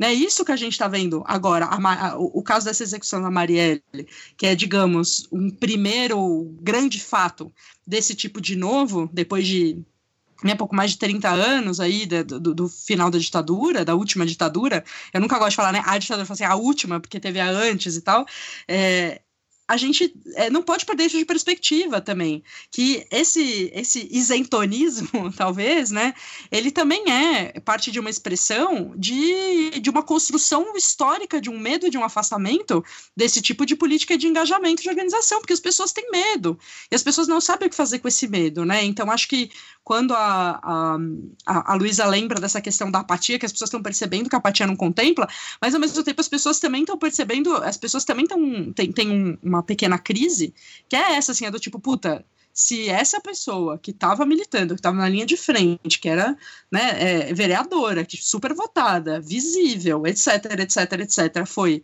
assassinada, executada, o que é que poderia acontecer comigo, né? E a gente não tem uma, a gente, a gente tem uma memória histórica, digamos, no Brasil disso, das pessoas sendo assassinadas e perseguidas e presas e torturadas e desaparecidas por, por tentar construir uma coisa mais igualitária e mais justa. Então é uma é uma coisa que a gente não pode perder de, de, de perspectiva, né? Uhum. Então acho que a questão é muito a gente ver como que a gente está nesse momento em que a apatia não contempla mais, as pessoas têm essa, essa vontade de se engajar e onde é que fica o medo na história, né? Eu lembro de muita gente falando para mim até em 2013, assim, eu quero ir numa manifestação, mas eu tenho medo, porque eu tenho medo da polícia. E eu virava para as pessoas e falei, eu me cago de medo da polícia desde que eu sou criança. A questão é o quanto esse medo a gente deixa ele impedir e o quanto a gente pega esse medo e fala, cara, eu vou com medo mesmo. Eu vou com medo mesmo porque é mais importante garantir que a gente possa continuar indo para a rua, que a gente possa continuar construindo o caminho para uma sociedade mais justa, que a gente possa continuar fazendo isso com o um mínimo de direitos de liberdades né, democráticas, do que a gente simplesmente falar, não, então eu tenho medo, então eu não vou. Não, todo mundo que está lá está com medo. Todo mundo que brigou para acabar a ditadura estava com medo também todo mundo que, que, que, que, que, lutou durante, né, contra a, a, Estado totalitário do Getúlio estava com medo também, né? Mas, assim, não tem opção. É, acho que esse momento que a gente está chegando, que a Luísa fala, que a apatia não contempla, é o momento das pessoas olham e falam, não tem opção mais. Não tem opção de não fazer nada. Perfeito, perfeito. É, e é exatamente por isso que eu fiz o chamado da, do, aos produtores de conteúdo, principalmente, porque a gente vê também o poder de que a mídia vai ter aqui dentro, né? Uh, mas a gente tem esse momento que pode ser usado de uma maneira interessante de produtores de conteúdos independentes, de repente começarem a falar disso e usar suas vozes para dizer, gente, tem alguma coisa errada, a gente precisa começar a fazer alguma coisa. É, é claro que também pode ser pela culatra, mas isso a gente deixa para um outro momento. Por enquanto, vamos aos poucos. Uh, Uh, assim, então, indo para um outro tópico aqui, que é, ok, então, beleza, eu acho que é importante se mobilizar politicamente, como que eu faço? E daí a gente vem, obviamente, falar assim, não, se junte com as pessoas que têm grupos de interesse parecido com vocês e se organizem. E daí a gente tem várias formas de organização e que eu vou citar algumas aqui e eu vou querer que vocês uh, comentem. Eu vou falar porque a primeira, que a gente tem muito estudante universitário aqui, né, que uh, ouve o Anticast, uh, e o movimento estudantil acaba sendo um contato, um primeiro contato que muita gente tem. Os DCEs, os CAs, ao mesmo tempo, também tem muita gente que se frustrou com o movimento estudantil porque não era bem aquilo que imaginava, porque era muito apático, então eu queria que primeiro vocês falassem para mim se o movimento estudantil é uma boa e quando que ele deixa de ser interessante. É, quem que quer começar aí? De... Tem experiência? Eu vou só fazer uma observação, que eu vou passar essa bola bem para as meninas mesmo, porque eu não tenho experiência de ter militado no movimento estudantil no Brasil só como pesquisadora mesmo. Então, eu militei no movimento estudantil no Canadá e eu pelo que eu vejo, é uma pegada bem diferente. Então, vou passar isso para as meninas mesmo. Tá, beleza. Uh, Marília e Luísa, alguma de vocês teve contato com o movimento estudantil? Muito. Nossa, eu tive muito. Eu acho tudo isso errado, o movimento estudantil tem que acabar.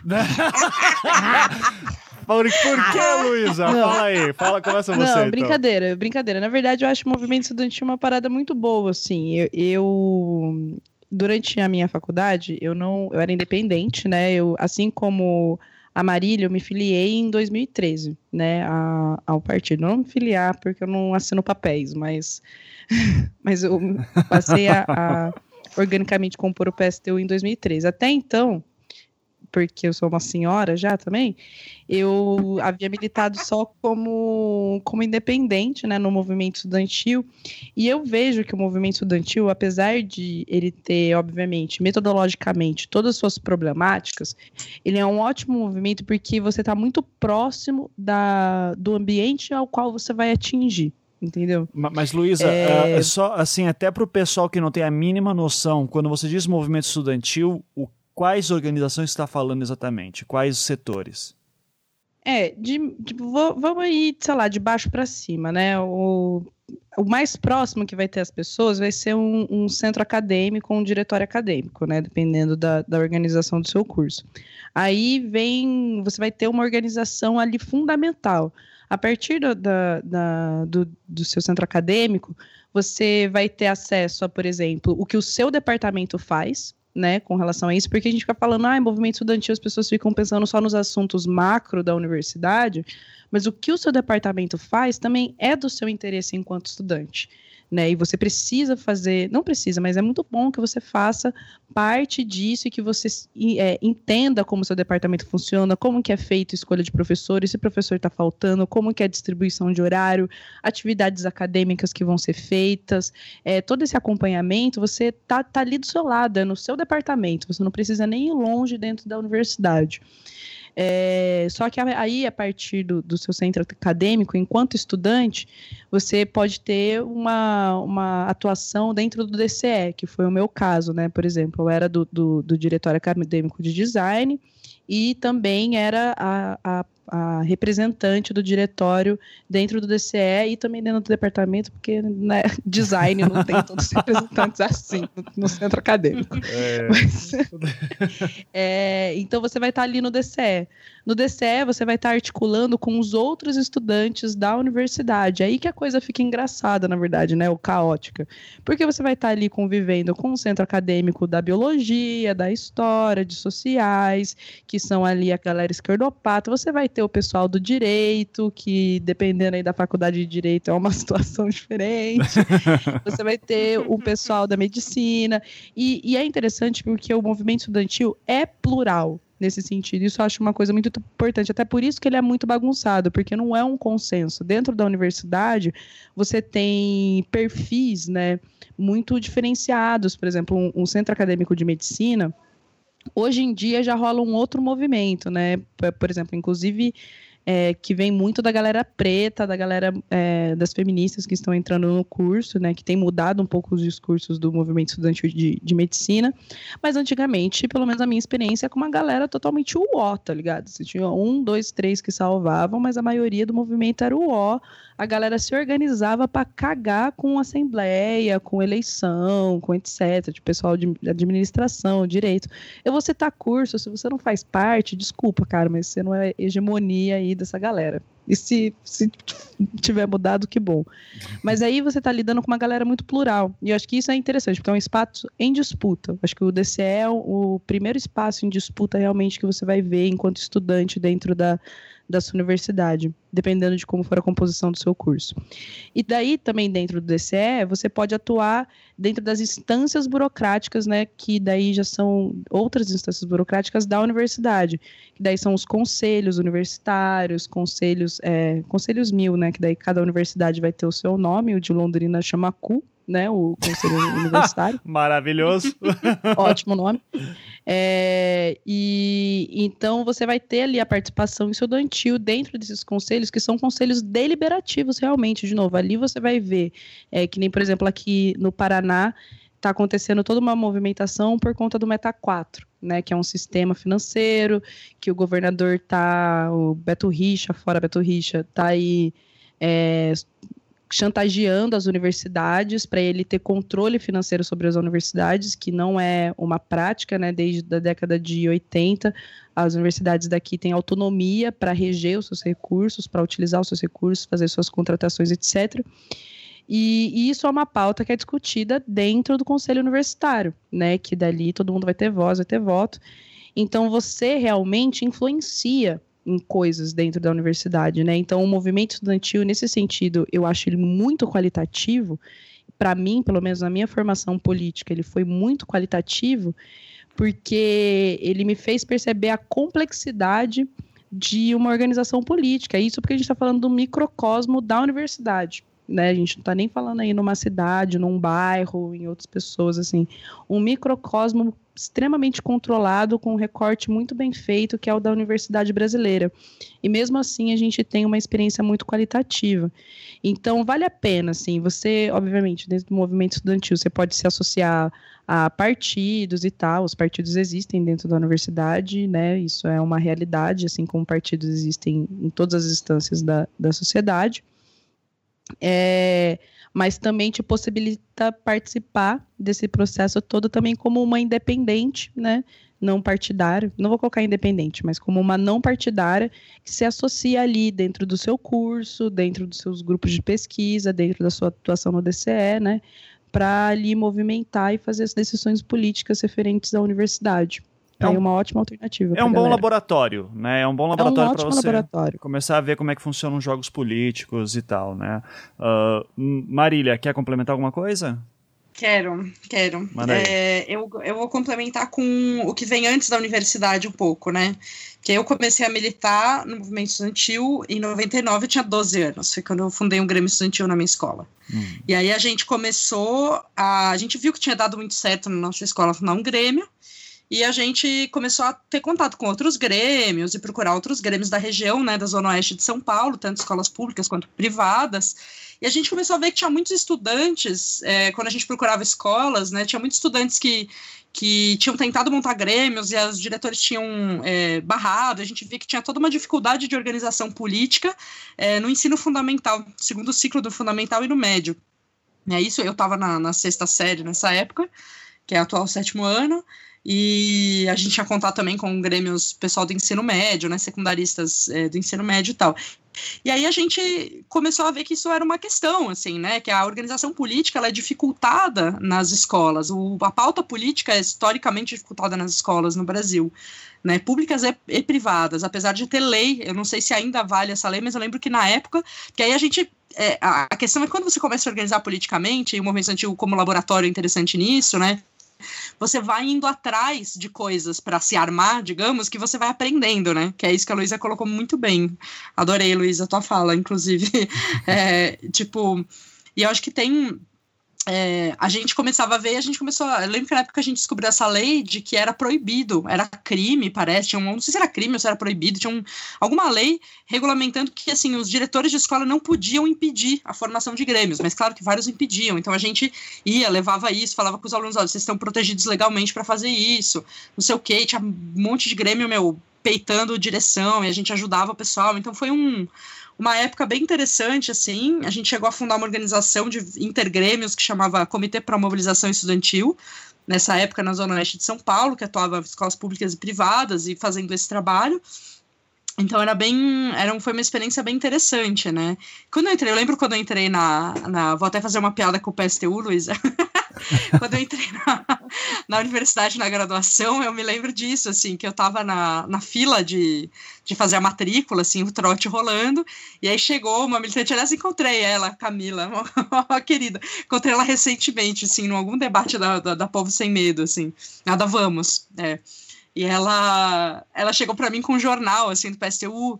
Tipo, eu tava com uma camiseta na, na inscrição, no dia da inscrição, como eu já, já vinha militando, eu tava, eu tava com uma camiseta escrito Universidade Pública Gratuita e de Qualidade. E aí acho que ela viu, tava a pessoa já envolvida no movimento estudantil, já politizada, não sei o quê. Chegou com um jornal assim, ah, você conhece o PSTU? E eu olhei e falei, conheço, muito bem, não obrigada.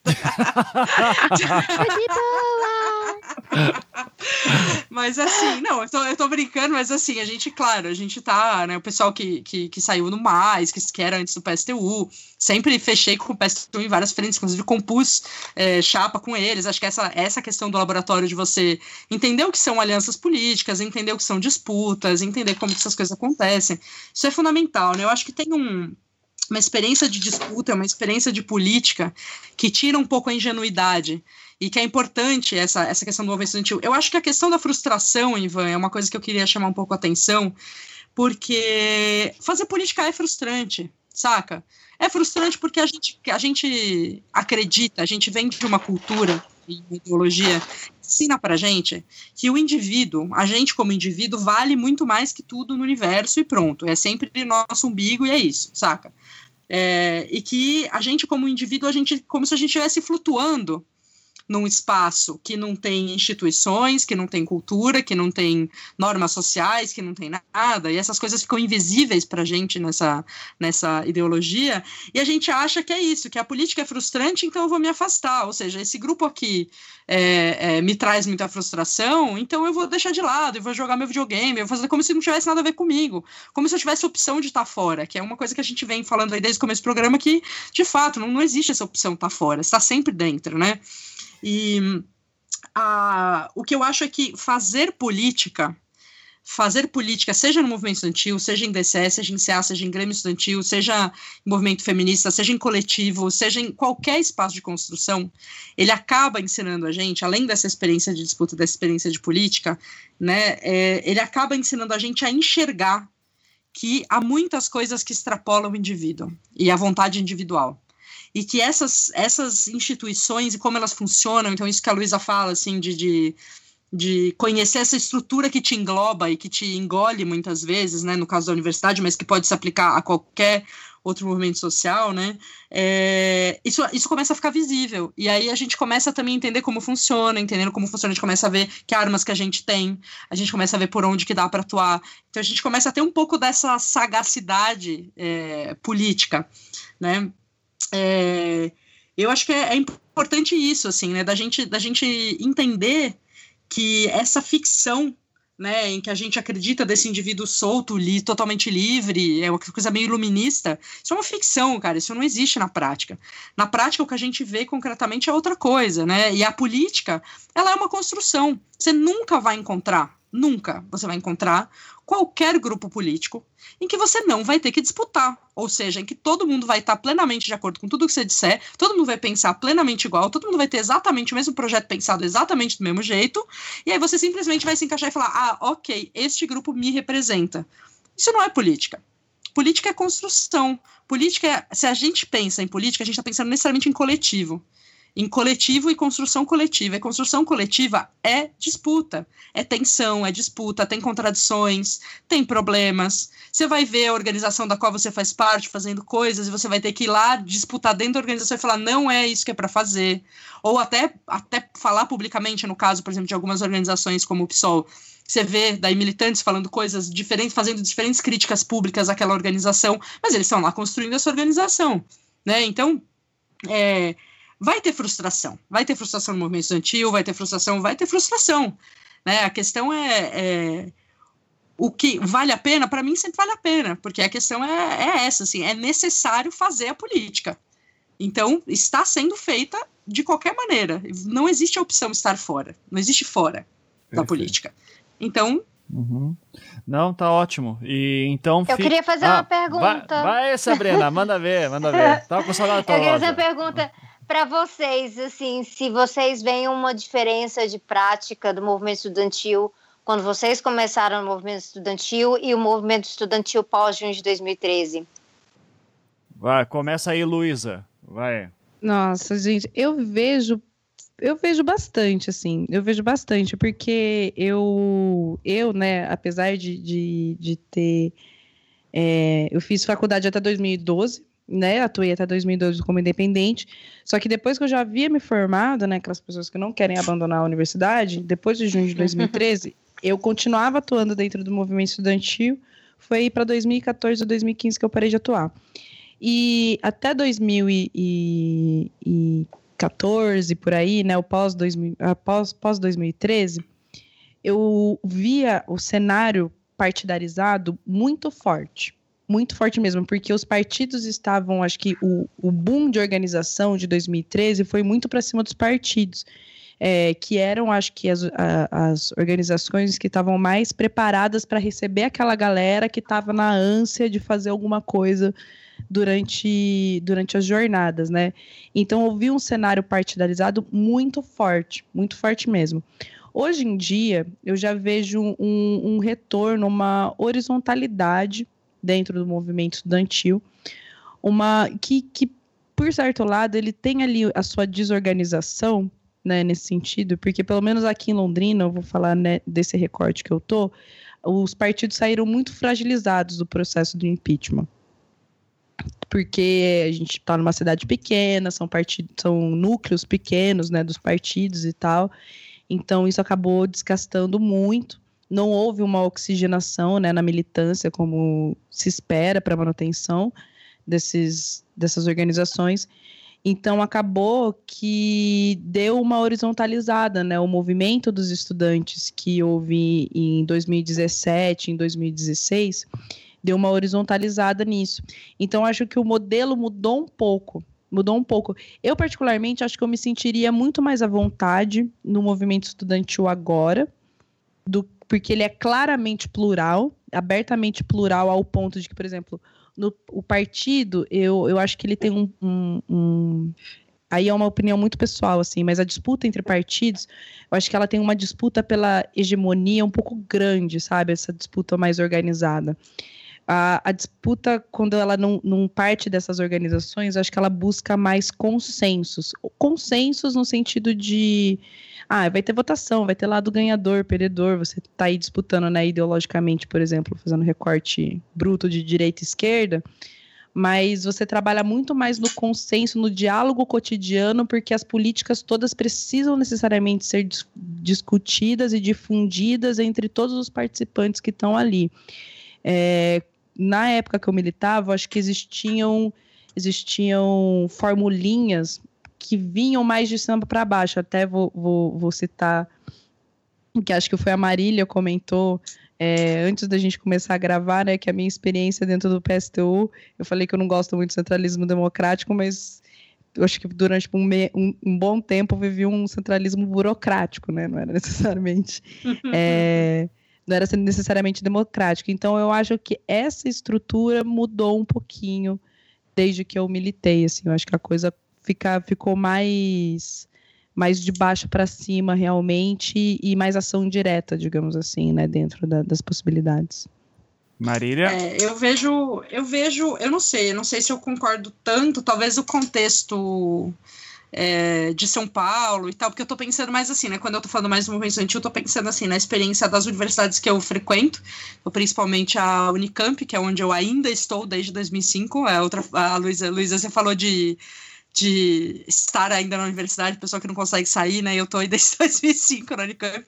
Mas não, bem, mas o pior é que eu nem estava na universidade, eu estava só lá, entendeu? Não estava fazendo pós, ah, não estava fazendo nada, só estava lá. Só tava lá é, não, tô acabando a tese ainda, vamos, vamos lá. Esse ano eu termino, esse ano eu acabo. mas é. Não, mas eu sou, sou um ser da universidade, tanto que esse é meu assunto de pesquisa, inclusive, né? Assim, a universidade, a produção de conhecimento e tal. Então, não vou ficar muito longe, assim. Mas, é, enfim, voltando. É, acho que tem uma, uma questão, assim, nessas universidades que eu acabo tendo mais contato, que é USP, Unicamp, algumas federais, é, a Unesp, e também no aspecto da organização, digamos, nacional, né, do movimento então, no caso, a UNE, né, eu acho que tem algumas questões muito importantes que aconteceram, sim, desde 2013, né. Eu não diria tanto como você, Luísa, que a questão é que tem menos partidos ou que os partidos têm menos força. Mas eu acho que houve, no campo da esquerda, houve sim uma reconfiguração das relações é, de força aí dentro da, da, do movimento estudantil. Inclusive, teve o aparecimento aí também de várias chapas e, e gestões bem explicitamente de direita, em alguns casos. Mas é, o que eu acho é que a, antes, a gente vinha desde os anos 80 e 90, principalmente, né, com uma estrutura muito fixa e muito pouco, muito pouco questionada dentro do movimento estudantil é, de correlação de forças. Então era assim, era o JS, né, que é do PCdoB, que era ainda é dentro da Uni, por exemplo, a grande grande grupo, grupo mais hegemônico e tal.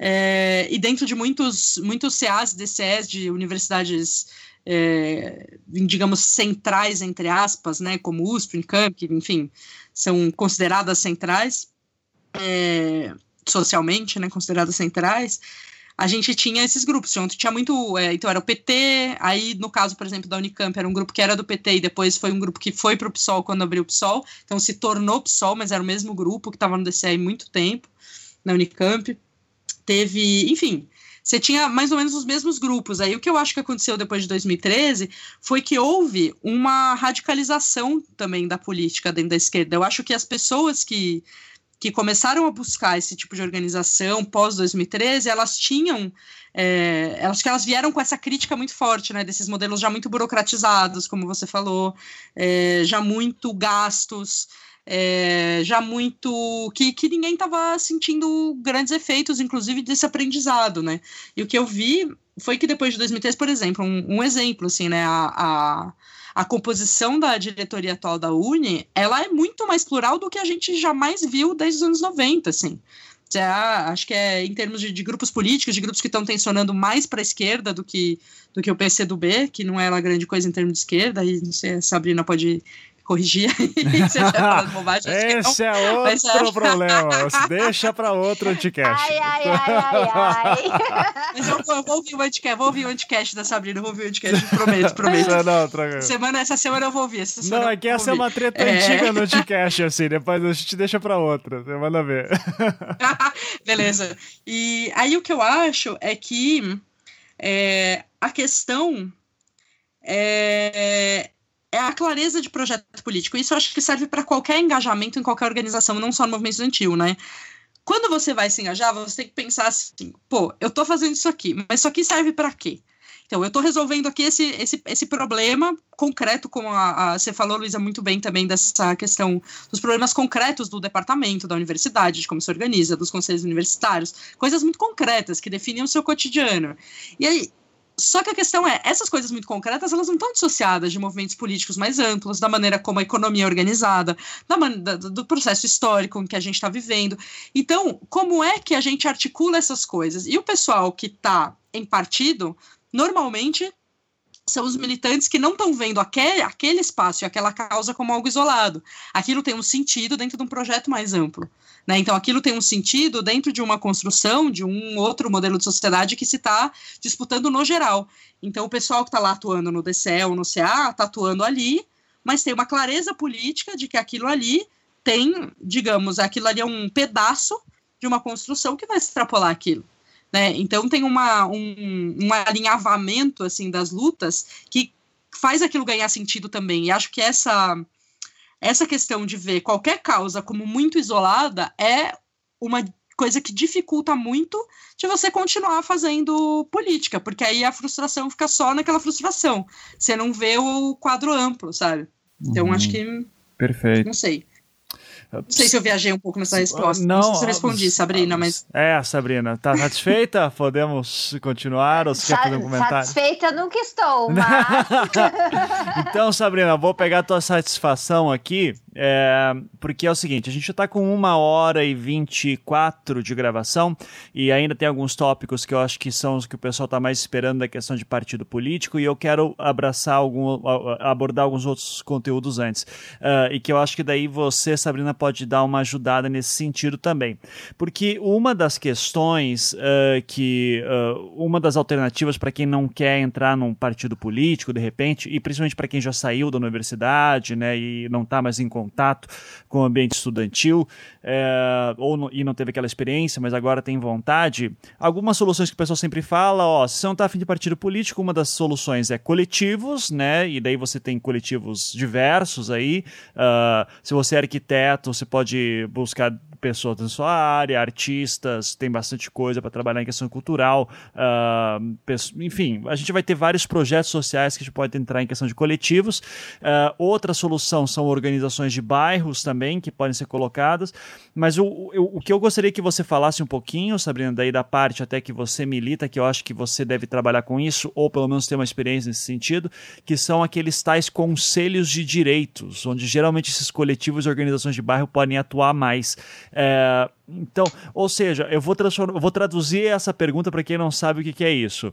Você, como cidadão comum que está querendo fazer é, quer atuar na política é, burocrática da tua cidade, você quer ir lá para a Câmara de Vereadores ou para algum conselho que está acontecendo alguma coisa. Como que você, como cidadão comum, pode fazer, estando parte de um coletivo ou de uma organização de bairro, ou nem isso, mas só querendo acompanhar e participar das, do, do, processo democrático?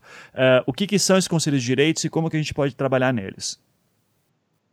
Esse, esses conselhos, esses espaços, eles são muito interessantes porque são o que a gente chama de sociedade civil, né? E a gente costuma fazer até uma diferenciação. Ah, tem a esquerda organizada e aqui tem a sociedade civil. E, na verdade, muitos de nós estamos dentro dessas organizações da sociedade civil que seriam tecnicamente com menos ideologia e tudo mais, é, focadas em questões muito pontuais para resolver no seu bairro, na sua, eh, na sua cidade e tudo mais.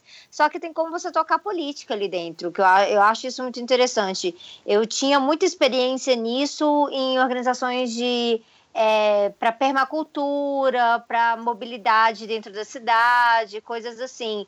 Então eu conheço uma galera, por exemplo, que se identifica de esquerda, que é ecossocialista, e está em ou em conselhos, associações, ou em ONGs mesmo, focadas, por exemplo, em uh, mobilidade urbana, incentivar o ciclismo e tudo mais. Então, eu acho isso uh, uma pegada muito interessante para quem não está afim de chegar chegando, sabe? Uhum. naquela treta gigantesca da esquerda e se organizar e ter que praticamente fazer um, é, um intensivão sobre todos os problemas que a gente enfrenta de projeto político, quais são os horizontes, qual é o programa da, daquela organização, né? Porque você já começa, quando você está num conselho ali, você já começa com as coisas bem palpáveis. Então, para quem está começando, eu acho que é uma porta de entrada bem interessante. Para mim, antes de eu entrar num partido político, eu fiquei um bom tempo, mais ou menos, nessas coisas assim, de é, a gente tinha uma associação que promovia hortas comunitárias urbanas. E aí a gente tinha que lidar ali, tinha que lidar com a prefeitura, tinha que lidar com as universidades, a gente fazia campanha educacional e tinha muito trabalho de base envolvido nisso. Então, isso eu acho muito legal porque é, dá um pouquinho de escola, de trabalho de base para pessoas, é, especialmente porque às vezes você chega num partido e às vezes tem tanta disputa e é, tá tendo tanta não tão, não somente disputa interna, mas tanta disputa de narrativa para fora da sociedade, que a parte do trabalho de base mesmo eles colocam que é daqueles dirigentes mais históricos e tudo mais, e você que acabou de chegar ser visto só como base. Uhum. Vão trabalhar você. Sim. então, os conselhos são interessantes e as associações nesse sentido, sabe? Associação de bairro, é legal essa, essa movimentação que o MTST tem feito através da Frente Povo Sem Medo, com pegar associações de bairro e trazer um pouquinho do, do trabalho que é feito nos movimentos de resistência urbana e ali dentro no sentido dos bairros sem medo, né? Então, a gente está vendo potencial relacionado a isso, mas eu acho muito interessante o pessoal que está bem focado, e a gente vê muito no movimento ambiental isso, né? É, que nem eu falei do, do, dos comitês de bacia, a gente vê o pessoal na, na sua região, assim, organizando para salvar algumas nascentes. E, cara, o pessoal fez um trabalho sensacional e coisas que poderiam estar ensinando os partidos, inclusive. E eu acho que essa separação que a gente vê entre sociedade civil, organizações de sociedade civil e os partidos, movimentos sociais e sindicatos, é uma coisa que no começo foi feita meio que de autoproteção, porque tinha uma pegada é, que eu chamaria de uma pegada ongueira, que ficou assim muito institucional, de vamos abrir para o diálogo, diálogo com os capitalistas, diálogo com quem está no governo. E isso despolitizou pra caramba, mas ao mesmo tempo não não é isso sempre, né? E, e eu acho que a esquerda não deveria desistir, desistir dessas organizações, desistir desses espaços e continuar a deixar que essa galera fique despolitizando, porque se a gente mantiver uma, uma interação legal ali, a gente vai estar tá aumentando a inserção em trabalho de base, a gente vai estar tá garantindo que quando a gente está falando de programa máximo, a gente também esteja lidando com o dia a dia das pessoas, que é uma falta que muita gente sente, né? que na chega, por exemplo, chega eleição, aí tá todo mundo aí discutindo o programa máximo, e aí semana passada tava eu e Ivan discutindo que é, caraca, mas e aí, a questão dos assaltos todo dia, né? Uhum, então tem, tem essa pegada que é interessante. Então eu acho que ah, as pessoas podem procurar ah, essas associações de bairro, eu acho que são, eh, são os espaços mais fáceis de se inserir, porque, cara, se algum vizinho vai saber, né? Sim. É, ficar muito de olho no que acontece no Facebook, apesar de todos os problemas com o algoritmo, é, muita gente se organiza nessas pequenas associações ali e tentar ver quais são os, os, principais problemas na sua cidade. Porque, por exemplo, aqui no DF, a gente está passando por um problema de crise de gestão da água, que vai completar dois anos, né? E uh, a partir disso, as pessoas, na necessidade de estarem passando por um racionamento extremamente desigual geograficamente, uh, de ter que economizar água, de ter que captar água da chuva, as pessoas começaram a conversar entre si. E aí a gente está vendo pequenos movimentos sociais mais locais nascerem disso aí também, uh, com parceria com ONGs locais e aí se organizando em co coisas mais amplas, como a gente teve com o Fórum Alternativo Mundial da Água. E aí eu sugiro essa outra coisa, ficar olhando que tipo de campanhas, né, de projetos estão saindo por aí. É, na, em 2014 e um pouco anteriormente, uh, todo mundo que estava meio puto ali com a situação da Copa começou a colar nos comitês populares da Copa. Uhum. Então, tem, tem esses espaços que às vezes... Uh, são muito, muito amplos e você passa despercebido porque, ah, não estou afim de estar lidando com aquela política é, muito, uh, muito já determinada de, de, de programa de partido ou o que aquele sindicato pretende. E, caraca, né, vamos combinar que a gente tem um problema com o sindicalismo brasileiro. Ele representa muito pouco. Uh, da classe trabalhadora empregada, ocupada. Ele representa mais ou menos 19% dos trabalhadores empregados que são sindicalizados. Então, a gente, as, as associações de bairro são muito boas justamente por conta disso, porque os sindicatos não estão conseguindo alcançar o trabalhador dentro do espaço de trabalho como se conseguia antes. Ah, ainda mais agora com trabalho intermitente e tudo mais. Então, é necessário, uh, além de fazer esse trabalho para os sindicatos avançarem mais, para diminuir o peleguismo, porque é esse é, um, é, na verdade, é o nosso maior problema com os sindicatos, eu diria. Mas também procurar o trabalhador em outros espaços uh, em que ele e ela estejam. E aí eu acho que as associações são, são excelentes para isso. Sim. Uh, associações de bairro, uma dica boa, se você não encontrar no Google, porque por incrível que pareça tem muitas que aparecem lá, uh, vai no comerciante local do teu bairro, geralmente ele vai ter contato para você, vai saber alguém que pode Galera te informar. Galera da feira. É, isso aí. Na feira, todo mundo sabe. Isso. Uh, agora, Sabrina, vou te colocar uma situação aqui para você dar uma dica para mim, por exemplo, para a gente fazer uma, simular uma situação. Coloquei aqui no Google, não falando agora das associações de bairro, mas dos conselhos de direitos. Coloquei aqui no Google, no Google Conselhos de Direitos Curitiba. Daí tem, uh, que é da onde eu sou, daí tem aqui o. A, a, Prefeitura de Curitiba fez aqui o portal dos conselhos. E daí eu tenho vários conselhos aqui, por exemplo, vai aqui, Social Comissão Municipal de Direitos Humanos, para dar um exemplo. Uh, quero ajudar. Como que eu faço? Bato lá na porta e digo: Ô, oh, eu sou designer como que eu posso ajudar vocês? É mais ou menos assim? Ah, não, nunca vi ninguém fazer isso exatamente, porque geralmente o pessoal, o pessoal vai pelo, pelo amigo que está lá, né? Uhum. E, o, o, curioso é isso, geralmente você já tem algum, algum conhecido que já participou e te chama e fala que vai ter uma reunião. Mas geralmente esses conselhos, hoje em dia, eles marcam as reuniões e colocam até evento do Facebook.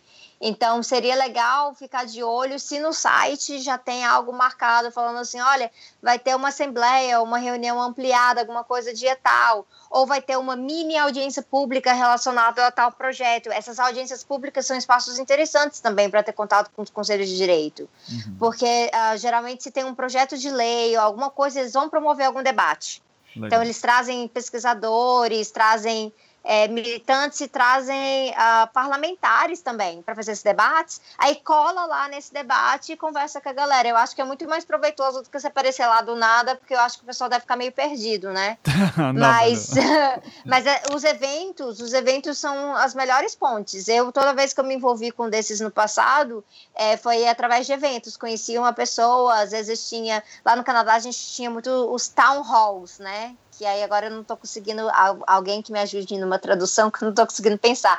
Mas é tipo assim, eles, esses fóruns abertos é, da cidade, tipo, vamos todo mundo debater a questão do assédio sexual no transporte público. Uhum. Aí vários conselhos de direitos se juntavam e associações e ONGs e tudo mais e faziam um, um fórum aberto num, num ginásio, algo assim. E aí eu conhecia muita gente através disso, então eu diria para ficar mais de olho nos eventos do que tudo. Legal. Luísa, manda ver aí que você levantou a mãozinha. É, então, é porque eu, eu agora sou presidente de um conselho. Exatamente. Olha. então, como, como que você lida com essas coisas aí? É, eu sou pre presidente do Conselho de Cultura aqui da cidade, Conselho Municipal de Cultura. E assim, como, como a Sabrina falou, é, todos os conselhos eles têm diversos eventos que eles pautam diversos pontos da sociedade. Isso geralmente é, é, avisado por Facebook, é avisado por diário oficial, cara. Diário oficial é uma coisa que as pessoas não prestam atenção porque tem muita coisa inútil, mas tem várias coisas úteis no, no diário oficial da sociedade. É, fique de olho nisso. Você deu o um exemplo específico, né, da pessoa falar assim: "Ah, eu quero procurei quais são os conselhos da cidade e vi ali o conselho X tal". Provavelmente nesse site dessa prefeitura, se ela for minimamente decente, mas se não for, você também pode ligar lá, vai ter o dia dessas reuniões, porque as reuniões geralmente têm datas marcadas, né? O da, do Conselho de Cultura daqui de Londrina, por exemplo, é a primeira segunda-feira do mês, tem reunião do conselho. E sim, nesse sentido, sim, eles são abertos para toda a sociedade. Então, apesar de eu concordar com a Sabrina que se você chegar lá e for de supetão no primeiro dia, talvez você fique boiando um pouco no que está acontecendo, porque você vai chegar no meio de uma reunião que já tem pauta, de uma pauta aí que vem sido construída há um tempo. É, mas você pode e você provavelmente vai ter direito à voz é, você talvez não tenha direito a voto, mas você já vai poder conhecer essa estrutura e eu acho o Conselho de Direito interessante porque ele é um, ele transita entre dois espaços que eu acho muito legal, que por exemplo a universidade nem o, o partido político, pelo menos aqui em Londrina, me contemplou muito, assim, que é você atuar na base e atuar no institucional, que é o que eu, o que eu mais gosto assim da, da, da atuação dentro do Conselho de Direito. Porque você, obviamente, é um conselho cívico que vai estar tá ali dialogando, por exemplo, no Conselho Municipal de Cultura, você tem diversas áreas né, da cultura. Você tem a área do teatro, você tem a área hip hop, você tem a área de literatura, patrimônio. Eu sou das tradições populares. Então você já está ali dialogando com representantes de vários setores dentro desse recorte, né? Que está ali representado no conselho. Então você está atuando com uma base todos esses conselheiros são eleitos, né, por, por, por seus pares, né, que são produtores, o pessoal que está ali interessado, no caso do bairro, né, do conselho do bairro, vai ser os moradores do bairro, conselho de saúde vai ter ali suas eleições, etc., de acordo com as suas áreas. Então, são pessoas que vêm de uma certa base, digamos assim, e ao mesmo tempo, dependendo da incumbência do seu, do seu conselho municipal, você vai ter uma atuação ativa dentro do Estado, né? Aqui em Londrina, o Conselho Municipal, ele é deliberativo também, né? O, o, e o Estado, ele tem, ele tem obrigação, né, de emitir, de pedir pareceres com relação a leis, a atitudes. A gente tem uma interferência direta dentro do, do da dinâmica, né, do funcionamento do funcionamento da, da, da cidade, né, digamos assim, das políticas da cidade. Então, eles são antes e como, como foi falado, né, como a Sabrina falou, é, não tem tanto aquela aquela pegada é, pronta já, aquela cartilha pronta do que fazer. Você é muito guiado pela, de novo, pelas pautas que estão ali vigentes dentro, dentro do, do contexto que você está vivendo e também é, é muito qualitativo nesse sentido, né? Você está ali atuando em coisas realmente ah, é, próximas, factíveis, né, concretas dentro, dentro uhum. da sociedade. Então, são alternativas bem interessantes. Eu, pelo menos, estou é, atuando agora, eu estou no Conselho de Cultura desde 2016.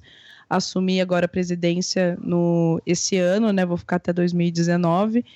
E eu tô me sentindo muito, muito, muito, muito contemplada, assim, particularmente. Era uma coisa que eu, eu não sabia muito bem por onde que eu ia me organizar, fazia um tempo já.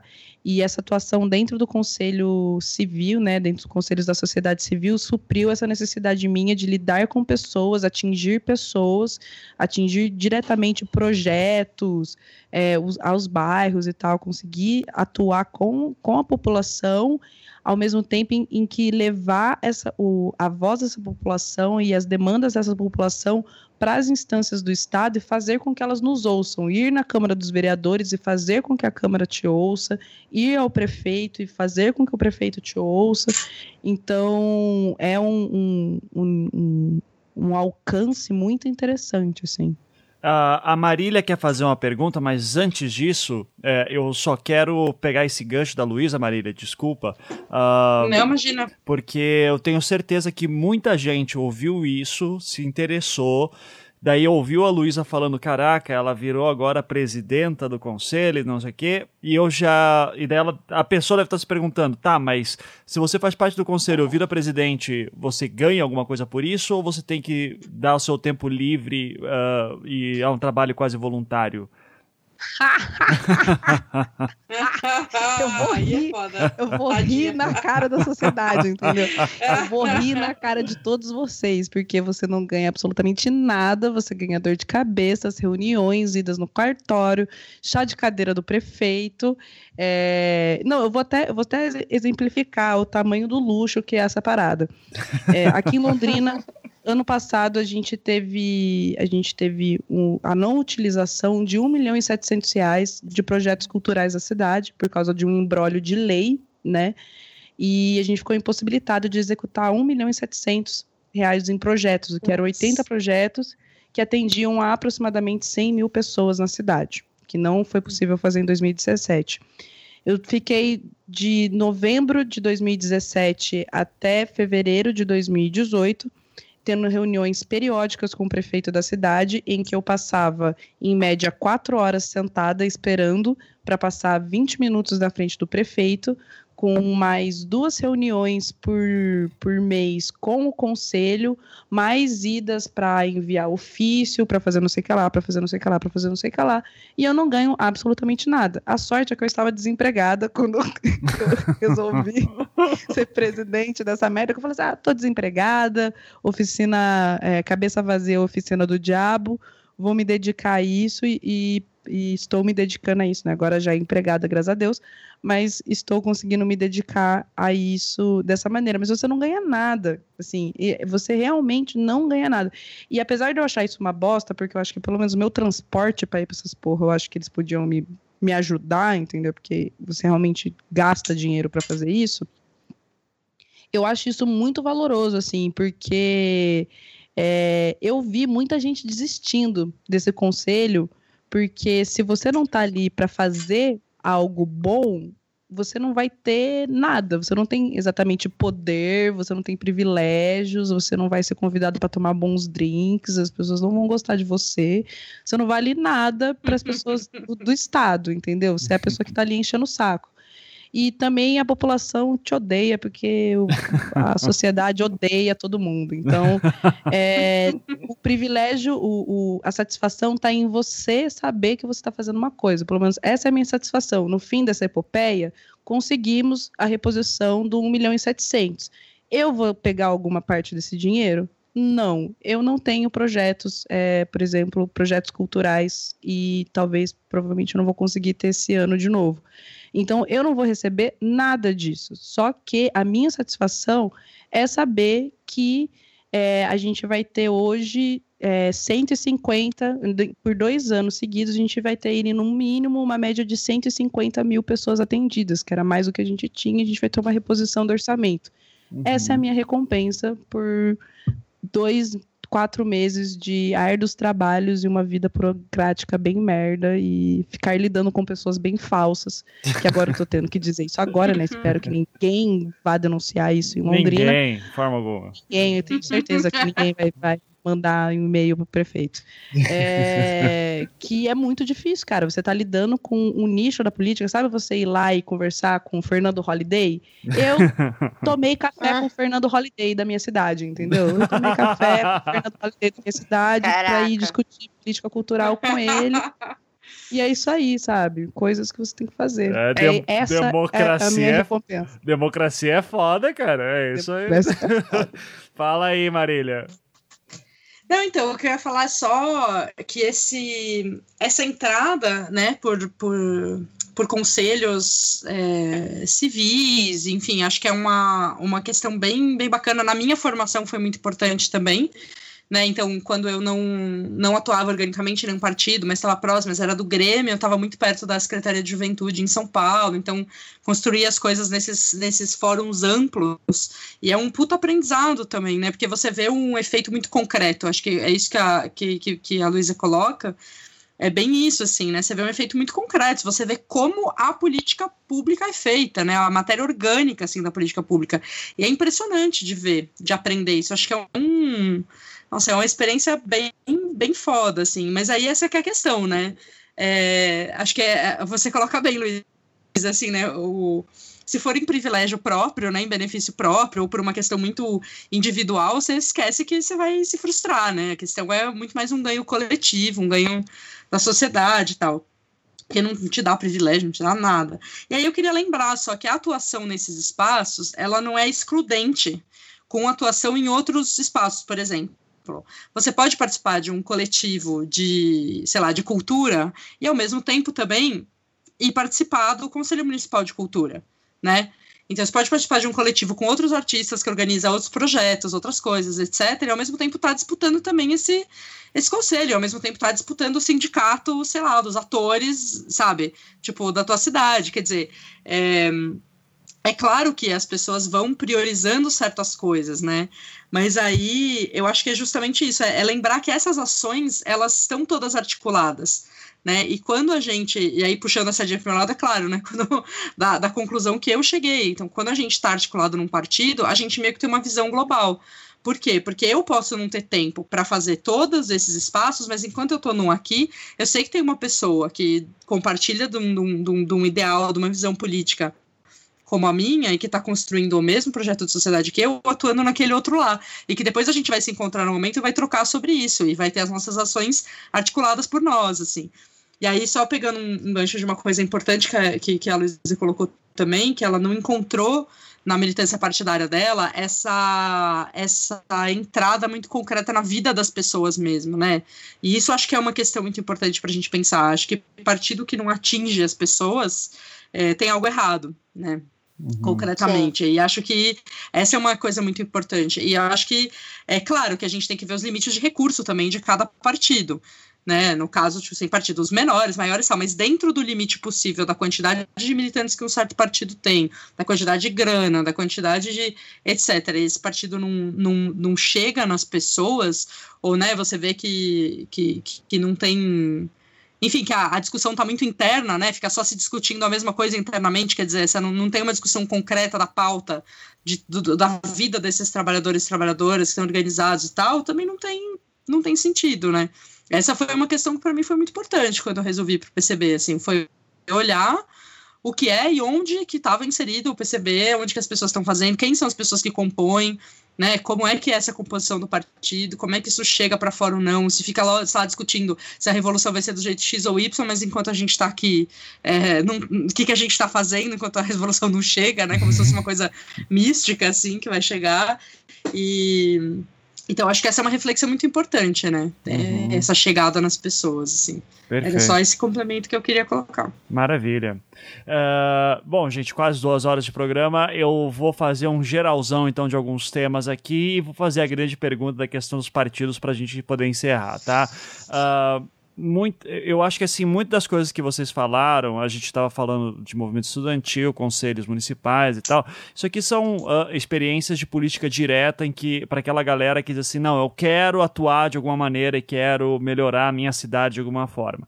Porque antes de você começar a pensar em mudar o país, a gente vai começar talvez a pensar em tipo, você tem que ter alguma experiência no que está fazendo, né? Então, uh, esses são espaços de experiência interessante para você ver como é que funciona o jogo democrático.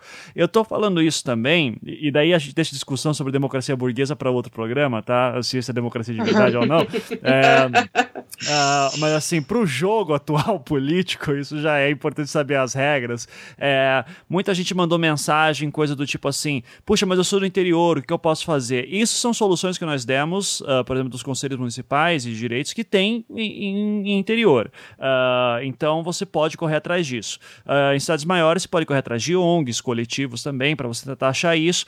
Uh, isso também já vai te dar uma experiência que muita gente entrou em contato dizendo assim: olha, eu queria muito fazer alguma coisa, por exemplo, eu sou estudante de engenharia, só que os meus colegas são todos de direita e estão querendo votar no Bolsonaro. Cara, com certeza tem gente precisando de engenheiros para pensar alguma coisa. Programadores, designers, então sempre tá. Programadores. Programadores. programadores de esquerda, por favor. precisa, fica aí meu apelo. Precisa muito. então, e, e o legal é que essa galera de exatas também pode ajudar remotamente, inclusive, né? Então, a Luísa, por exemplo, está em Londrina, entra em, alguém lá no interior de São Paulo diz assim: pô, Luísa, como é que eu posso ajudar vocês aí de repente? Com certeza uh, dá para trocar alguma ideia. Uh, acho que a internet nesse caso aí ela pode ajudar bastante vocês a fazerem esses contatos. Gente, perseguição da família, muita gente falando assim: "Ah, eu tenho medo de criar transtorno com a minha família, perseguição no trabalho". Começa a virar aquelas situações do tipo, meu, em algum momento você quer atuar politicamente, você vai ter que lidar com isso. Eu tenho plena consciência que uh, eu dou aula para um curso extremamente elitizado, para cursos muito elitizados, com alunos que vêm de uma classe muito elitizada, com colegas de trabalho que são muito elitizados, e eu tenho certeza que deve passar alguns professores do meu lado da minha sala e me ouvindo falar e estão pensando, caralho, se fosse aqui do, uh, tivesse o AI5 aqui em cima, o Ivan tava preso agora e eu tava denunciando algum colega deve pensar assim. É, são escolhas que você vai ter que fazer. Infelizmente, isso, lutar politicamente é isso mesmo. Uh, agora, nesse sentido, daí eu acho que o grande ponto assim que todo mundo pensa. Mas só, só rapidão, ah, mas diga aí, só um parênteses, mas também, também acho que tem que lembrar que é o seguinte, né? É, em muitos momentos, é, estrategicamente, assim, se faz também trabalho clandestino, né? Eu conheço muita gente que tem uma militância política em vários campos, mas que, por exemplo, tipo, usa Facebooks diferentes, é, não deixa mostrar no trabalho para poder continuar fazendo militância política. Uhum. Porque hum, já, já houve há, né, contextos em que a pessoa ela sabe que ela pode ser prejudicada no trabalho, ela não pode, não, não pode se dar o luxo de, de, de, de arriscar isso, né? E ela acha maneiras, tem muita gente que acha maneiras também de, de manter essas coisas mais ou menos separadas. Claro que em algum momento isso sempre, sempre é o risco de cruzar, mas é importante lembrar que também há pessoas que desenvolvem várias estratégias diferentes para continuar engajadas politicamente e é, continuar mantendo, enfim, né, uma imagem mais ou menos quieta, assim, no ambiente de trabalho e tal, enfim. Tá, mas você consegue me dar um exemplo em que isso não seja só criar um fake no Twitter e ficar enchendo o saco de gente? Porque, assim, na direita tá, isso é moda, né? E, assim, eu, eu achei a, a fórmula perfeita para fazer qualquer um parar de me encher o saco no Twitter, que é do tipo, é, é, é, hoje foi um maluco lá com a foto, era o baterista do Slipknot, o Joey, e, e eu gosto do Slipknot pra caralho e foi muito triste ficar brigando com uma pessoa assim, uh, que o cara dizia, ah, você... Ah, você falando aí de policial, mas se for te assaltar, você vai chamar pra quem, né? Deu dizer assim, maluco, tô louco pra discutir contigo, me manda teu, por DM então teu Skype. Ah, não uhum. sei o que, não quero me revelar porque eu quero manter minha privacidade. Então, tipo, você vai ficar chorando uhum. aí e tal e eu não vou dar atenção para você. Ah, debata comigo por aqui, tem medo que as pessoas vejam. Eu digo, velho, se quiser, eu gravo a nossa conversa e publico no meu podcast. Eu tenho uma audiência de 30 mil uhum. pessoas, a gente, todo mundo vai ouvir, inclusive preserva a tua identidade. Não precisa nem falar teu nome. Quer debater? Vamos debater essa e ninguém aceita. Nenhum fake de uhum. direita aceitou falar comigo até agora. Assim, uhum. Essas pessoas sempre encheram o saco. Então, assim, se a gente quiser fazer de alguma forma anônima, interessante, como que seria? É, não, não sei, não, não, não tô falando. Acho que assim, acho que quando, quando a sua principal militância é a internet, é muito difícil quando a sua principal militância é falar publicamente sobre um assunto, daí é outro caso, daí é muito difícil você fazer isso anonimamente, né? Tipo, até porque as pessoas reconhecem uma legitimidade no que você fala de acordo com uma ideia, uma construção de, de, de, de persona pública que a gente faz. Eu sou assim, você é assim, Sabrina é assim, Luísa provavelmente é assim também, que eu não conheço, só por isso que eu não tô afirmando com, com, com muita propriedade, que eu não conheço a Luísa tão, tão bem o trabalho dela ainda. É assim, Mas, é assim, sim, sim, sim. Fica é, tranquilo. É, então, é, é isso. Então, é, a, gente, a gente faz da nossa vida, da nossa militância, uma coisa muito importante é falar em público, né? Então, é falar publicamente, é colocar essas questões no debate público, é fomentar esse debate público. Então, no caso de pessoas tipo a gente, não tem como. Mas eu tô falando no caso de assim, a pessoa tem um, um projeto ou um trabalho muito específico, concreto, lá no cotidiano dela tal que ela, sei lá, pode apresentar no trabalho dela, se isso seria mal visto de alguma maneira, e ela mantém essas duas coisas separadas, assim, eu já vi. Uhum. Assim, já vi, por exemplo, tenho, já conheço pessoas que são professores da rede privada, as escolas na rede privada, até as escolas alternativas na rede privada, estão cada vez mais protofascistas, assim, por pedido dos pais, porque os pais estão querendo ver o material, porque isso é uma coisa, de louco. A guerra ideológica que está se colocando nas escolas, assim, mesmo as privadas. Então, tem gente que é professor de escola privada e que é, tipo, tenta é, tá envolvido no sindicato, tá envolvido, enfim, em outras coisas e tal, e não pode ficar falando publicamente, saca? Porque pode perder o trampo e é o único trampo que tem pro semestre, e se, e se for embora agora nesse semestre, talvez só no ano que vem que vai arrumar trampo, né? Então não tem, tem essa possibilidade, mas aí é isso, a pessoa tá, ela não, o, o a exposição dela e a construção de uma persona pública, de uma ideia de autor, né, de um autor público, é, não é o, o, centro do trabalho, né, de militância. Então aí é um caso, são casos diferentes. Assim. É, e não precisa ser para todos, assim, eu quero deixar isso bem claro. claro. porque tem uma glamorização da militância, e que vem muito da, desse rolê da internet, da militância pública, que não é necessário e eu não acho nem Total. o mais qualitativo, sabe? Então, hum. não há necessidade de você ser o blaster foda, se posicionar o tempo todo na internet. O meu Facebook. O... Exatamente. O meu Facebook e o meu Twitter tem cada vez menos manifestações políticas, porque eu meio que estou agindo em outros espaços e também é um, uma maneira de me preservar, porque eu estou me expondo em outros espaços. E tem então, a saúde mental também, né? Exatamente, saúde mental. Então, assim, eu acho que não importante aonde a pessoa vá, que ela tipo, se preserve, saiba onde ela está pisando, assim. E você não precisa pisar em falso numa lama só pelo, ai meu Deus, eu quero ser o justiceiro. Não, cara, que nem eu falei, se você é programador, mano, bora hackear uns bancos aí, ninguém precisa ficar sabendo.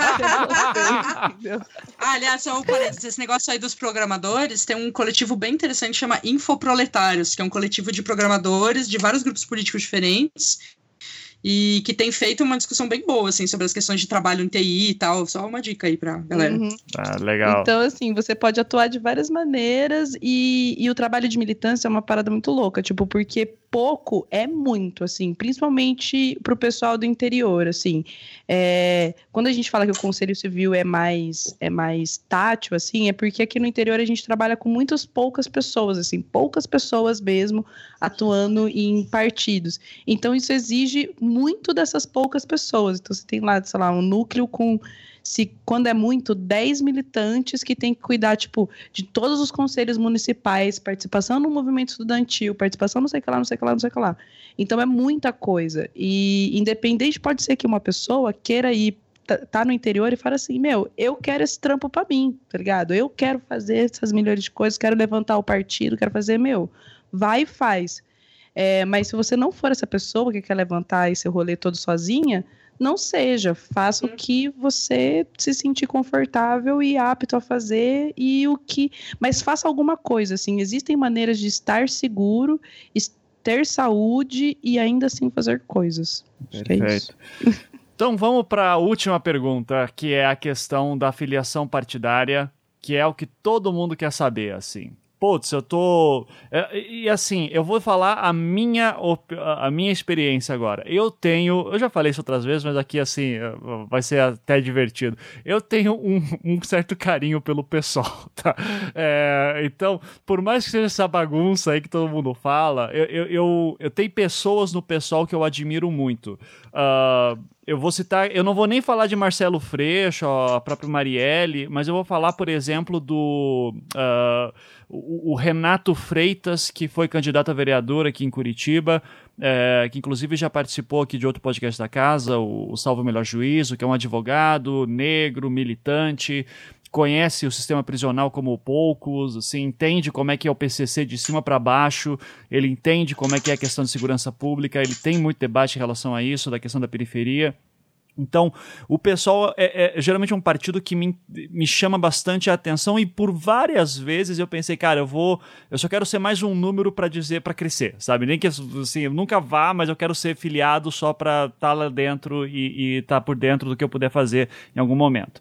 Uh, Agora, ao mesmo tempo, eu, pelo menos, me, como produtor de conteúdo, eu fico com medo de eu me filiar e de repente uh, o meu pensamento crítico começar a ser batido um pouco, começar a ficar comprometido por conta de alguma filiação partidária. Eu super respeito. Eu acho qualquer... que não tem risco disso, Ivan. Eu, o risco é mais as pessoas não quererem te ouvir porque falar, ah, você é partidarizado, é, tinha que vir sim. do PSOL, ou, ah, isso é coisa de gente do PCB mesmo mesmo, é mais o risco da audiência do que isso acontecer com o seu pensamento. Não, eu entendo, Sabrina, só que é, é uma questão minha que os jornalistas que eu admiro, geralmente, que vão fazer grandes histórias e fazer pensamento um pouco mais crítico, geralmente eles têm um posicionamento do tipo, eu quero. Eu gosto muito do termo que o Intercept lá usa, né? O, Glenn, o não Glenn Greenwald, o, uh, o outro cara me fugiu o nome agora, que apresenta o podcast Intercept, uh, que ele fala muito assim, ó, a nossa função aqui dentro é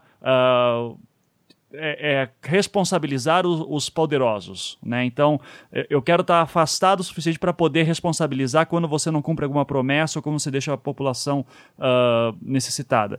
E, e, eu sinto que se eu me aproximar muito desse meio, eu acabo entendendo e, e, e fazer certas concessões. É uma coisa minha, Tá? Então é um, é um, conflito que eu tenho que lidar nesse sentido. É... Eu não sei, não sei se assim, eu, depende. Aí que tá aquela minha coisa que eu falei do centralismo democrático, que eu não consigo me encaixar. Já no pessoal consigo, gente, porque quem me acompanha no Twitter sabe o tanto que eu falo do Jean Willis. Né, das coisas que eu, que eu vejo que ele faz errado. E eu falo publicamente, e eu falo na cara, e eu falo lá no partido. Então, assim, é muito dessa da, da de como aquele tipo de organização partidária é, permite que você fale certas coisas publicamente ou não. Porque por isso que a gente enxerga assim. A, a, Marília pode falar da parte do centralismo democrático e tudo mais, mas assim, para mim, que eu gosto de poder falar as coisas sem ter que pensar ah, qual pode ser a consequência disso ou aquilo, me ajuda muito estar tá num espaço que, que, que permite isso publicamente, permite as críticas públicas sem ter que passar pelas instâncias internas. Isso não quer dizer que num partido com centralismo democrático não tem crítica, lógico que tem. Uhum. Só que tem as instâncias específicas, né, relacionadas a isso.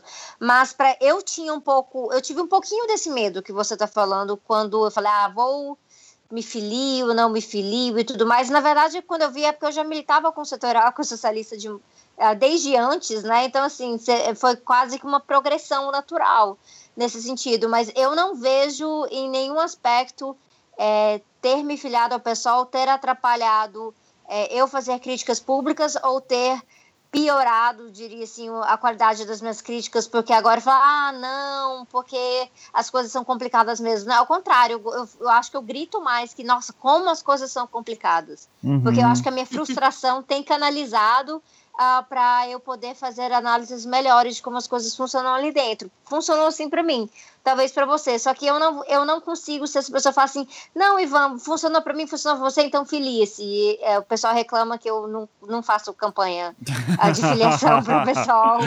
eu realmente não dou conta, não é do meu, não, não é do meu estilo. Mas uhum. uh, nesse tipo de preocupação, eu acho que lá, lá tem bastante espaço para isso. Certo. Então, acho que a gente é, pode eu, eu... cair nesse, nesse ponto, até para Marília quiser já responder primeiro. Uh, quando que vale a Quero. pena se filiar a um partido? Então vai. Olha, eu vou, vou começar com uma anedota, porque você já viu que eu sou fã, né? Adoro essas anedotas assim na minha vida. Mas Sim. é. Eu, quando eu resolvi, quando eu comecei a pensar em entrar num partido, tal, primeiro que eu acho importante fazer uma distinção entre filiação e militância. Perfeito. Né? É possível militar organicamente no partido sem ser formalmente filiado. Eu, por exemplo, a maior parte do tempo desde que entrei no PCB não estava afiliada formalmente.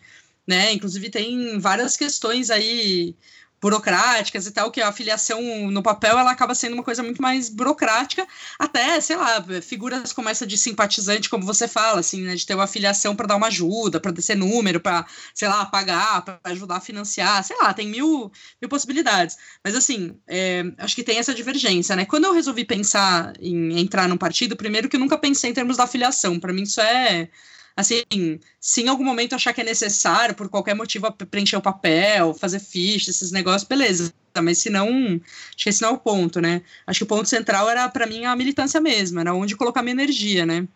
E quando eu comecei a pensar, eu consultei, eu já, já, eu tenho um grupo muito grande de amigas feministas, inclusive muitas que escutam o Anticast, mandar um beijo pra um Nessa, beijo pra que, elas. Que, é, que foi quem me apresentou o Anticast, na verdade, falou, ah, tô falando de você, não sei o quê, né? Cidadã cracoviana, e... cidadã cracoviana, um beijo pra ela. Total, total, total. E é, a Nessa, ela, ela, outras amigas também desse círculo, né, um pessoal que foi, na verdade, a gente acabou virando amiga porque fizemos parte da criação do Blogueiras Feministas que é um coletivo de blogueiras feministas que tem o site e tal, né? A gente fez isso numa época em que não existia nenhum tipo de articulação feminista muito forte na internet. Foi o primeiro, a primeira grande coisa assim, feita nessa época e tal. Foi 2010. E essas amigas da, da, dessa época tal, a gente conversando, e eu, ah, pô, gente, o que, que, vocês acham? Deu. E eu tinha, tinha acabado de passar, né, 2013, então não tava ainda com alguma visibilidade, não sei o quê. E falou, ah, o que, que, vocês acham de eu, se eu né, for militar um partido, porque eu tô meio que sentindo essa necessidade, pá. E fora as amigas que já eram do PSOL, né, a Luca Franca, a Georgia Faust, que são, são amigas que, que militam aí muito firmemente, tem uma história muito, muito bacana de militância aí no PSOL.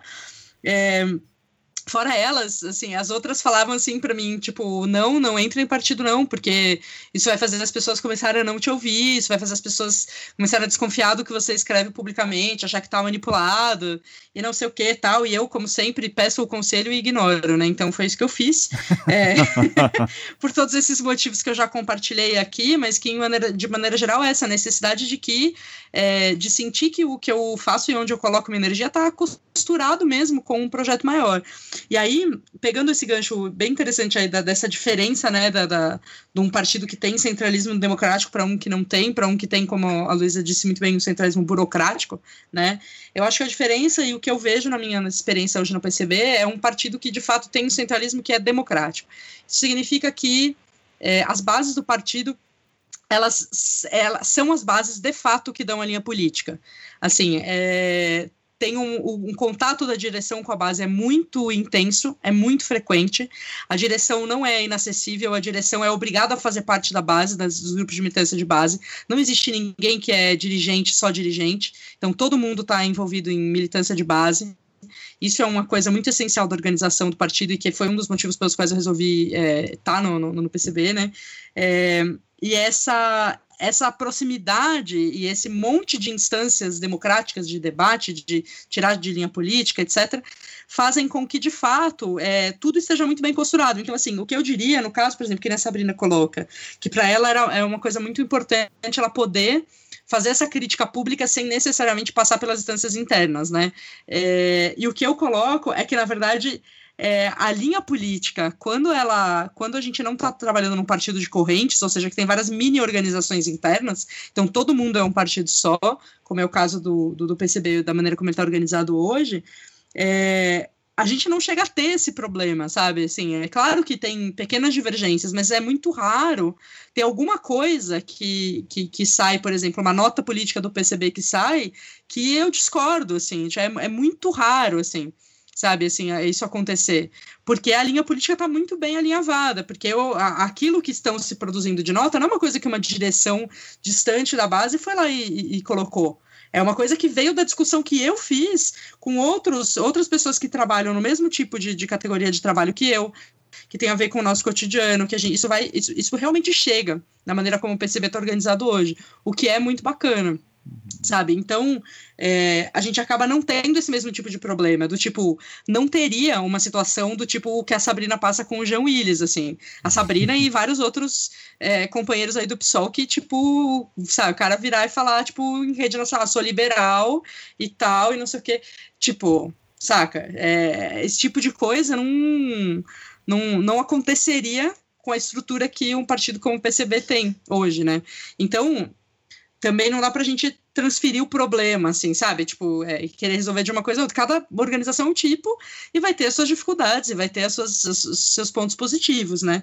Então, eu diria que, que é isso, assim. E aí a questão do centralismo é, é muito essencial, se você está entrando num partido que tem centralismo, né, é, e centralismo democrático, é muito essencial você ter clareza de qual é a linha política desse partido antes de você pensar se é ali que você quer militar, se aquilo faz sentido, e você, tendo clareza dessa linha política, é você manter a clareza dessa linha política durante as suas ações, né? Então, é, a linha política do PCB, ela não é uma coisa distante, ela é uma coisa que, que eu construo ativamente todos os dias com a minha militância, né?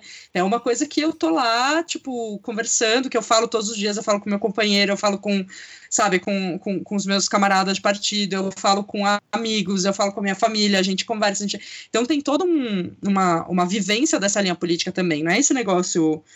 É, super distante, né? Então, essa clareza do que é essa linha política, etc., faz parte. Tanto que, é, num partido como o, o, PCB, a gente não tem campanha de filiação, a gente não chega falando, a gente se filia aí no PCB.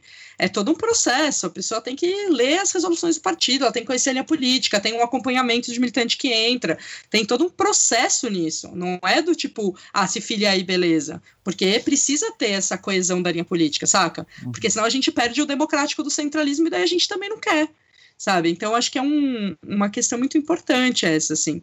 E, é só uma observação, só... só... uma observação. No PSOL, uh, é, não, não tem todo esse espaço. Geralmente, se você for entrar para dentro de uma organização interna, aí você tem que fazer toda essa discussão mesmo, mas também não é uma filiação livre, né? Então, só eu sei que não era isso que a Marília estava falando, mas caso sim, alguém fique com a dúvida, é, tem que ter pessoas que vão conversar com você para validar. Então, por exemplo, quando sim. eu me filiei ao PSOL, tinha uma pessoa especificamente da executiva aqui no DF, que sentou comigo, que conversou, que tirou minhas dúvidas e tudo mais, e só depois desse processo que, que eu me filiei realmente. Uhum. Uhum. É, não, é exatamente. É, eu tô falando no PSTU, que, assim, se, No PST eu acho que isso inclusive é até votado. As pessoas do núcleo votam Nossa. a entrada de outras pessoas. Uhum. É, então, acho que é importante marcar, porque eu tô falando mais porque assim, porque tem muitos partidos que fazem campanha de filiação.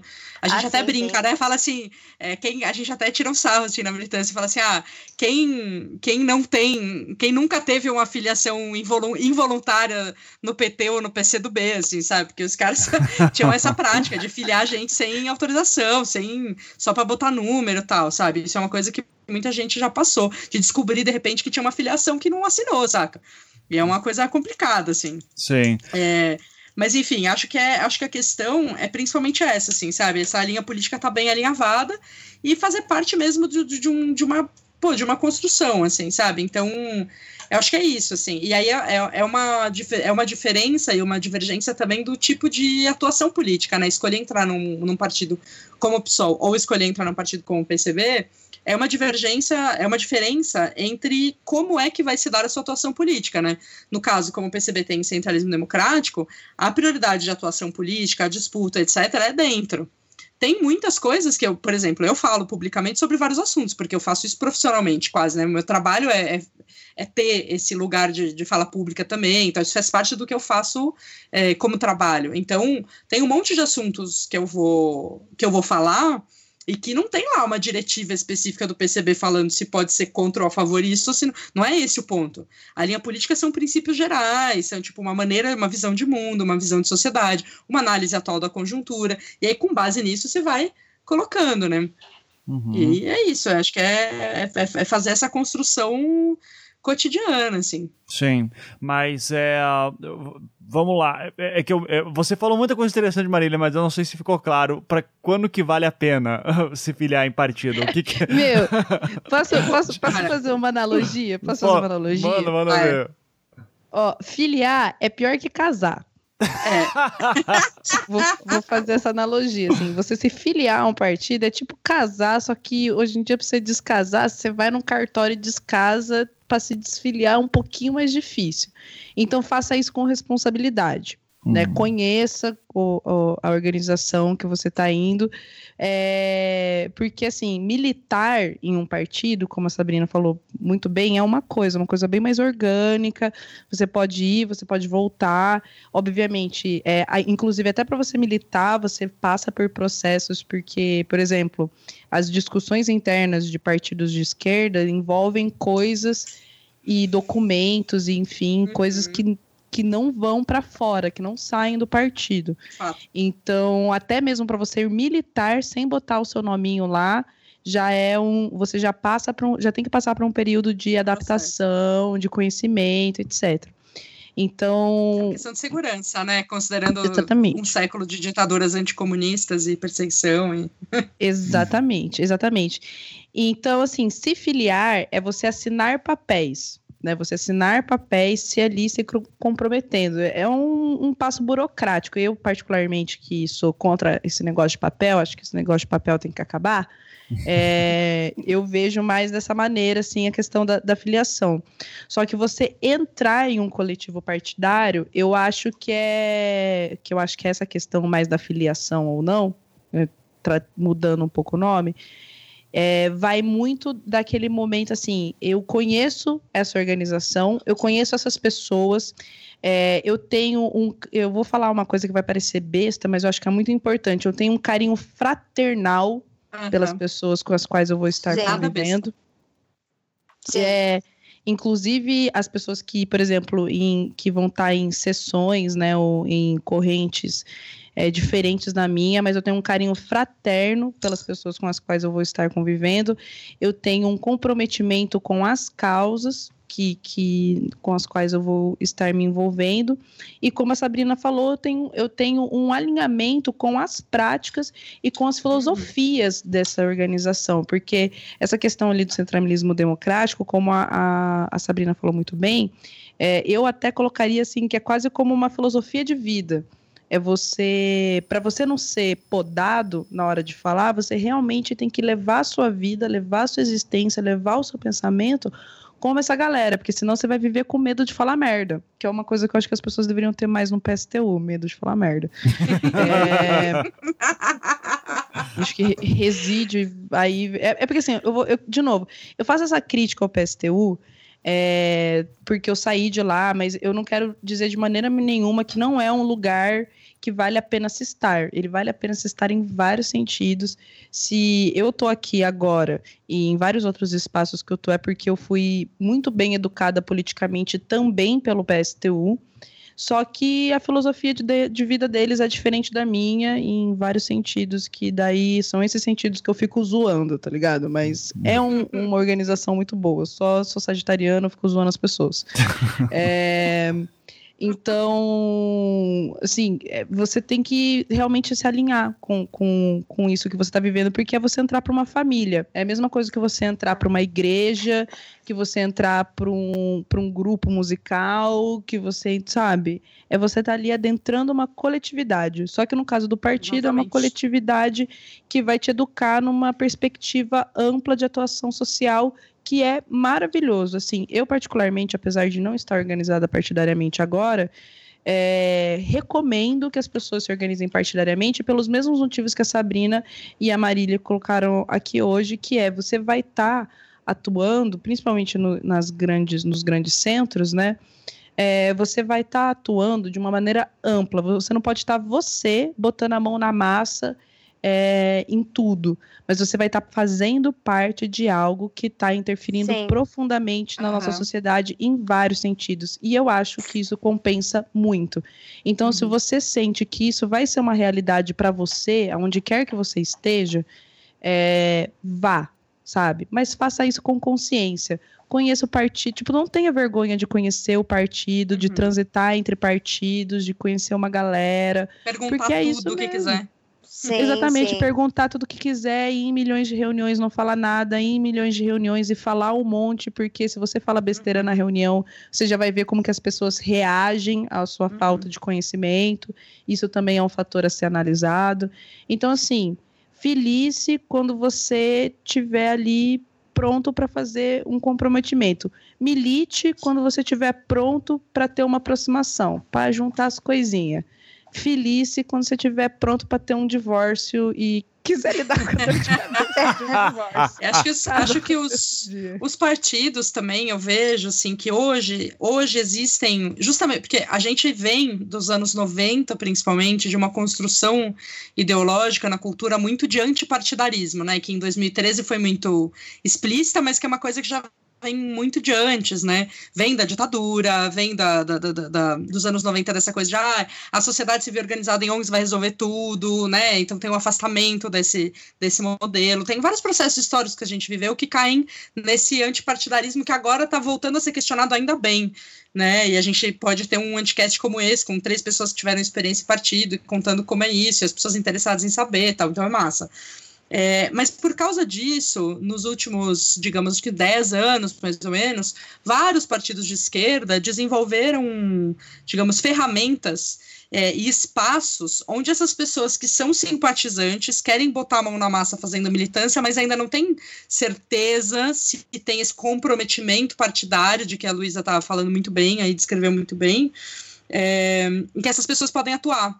Né? No caso do enfim, vários partidos têm frentes, têm, é, digamos, é, espaços que não são diretamente ligados ao partido, onde a pessoa pode ser simpatizante, não ser exatamente do partido, da base do partido, mas atuar junto e tal. No caso do Sim. PCB especificamente, tem uma coisa que o PCB é, tem e que os outros partidos, até onde eu entendo, não tem nesse modelo, que chama-se coletivo partidário, que é um coletivo para atuar nos movimentos de massa, então, por exemplo, movimento negro, movimento feminista, movimento LGBT, é, movimento de moradia, movimento de luta pela terra, então tem, enfim, tem movimento de cultura, né? Então tem é, coletivos que estão inseridos nesses movimentos que são compostos tanto por militantes do partido, que além de ser da base do partido e fazer essa militância mais, entre aspas, dura ou mais comprometida dentro do partido, também fazem a frente nesses movimentos de massa, e junto com isso, simpatizantes que, enfim, que estão próximos da linha política, ou estão conhecendo, ou estão achando interessante e tal, e que, mas que não tem esse envolvimento direto na base partidária mesmo e tal. Então, por exemplo, no caso do PCB tem o coletivo é, feminista classista na Montenegro, que é o, está no feminismo, tem o coletivo negro Minervino de Oliveira, no movimento negro, tem o coletivo LGBT comunista no movimento LGBT, tem o coletivo cultural Vianinha no movimento de cultura, que a gente é, é, é onde eu tô, por exemplo, dentro, além de ser militante do PCB, eu sou militante desse coletivo. A gente está fazendo várias ações bem interessantes em São Paulo tal. Então, é, tem uma série de espaços também em que as pessoas que não são militantes do partido, mas são próximas da linha política, acham a linha política interessante, ou querem conhecer, ou estão se aproximando, podem chegar.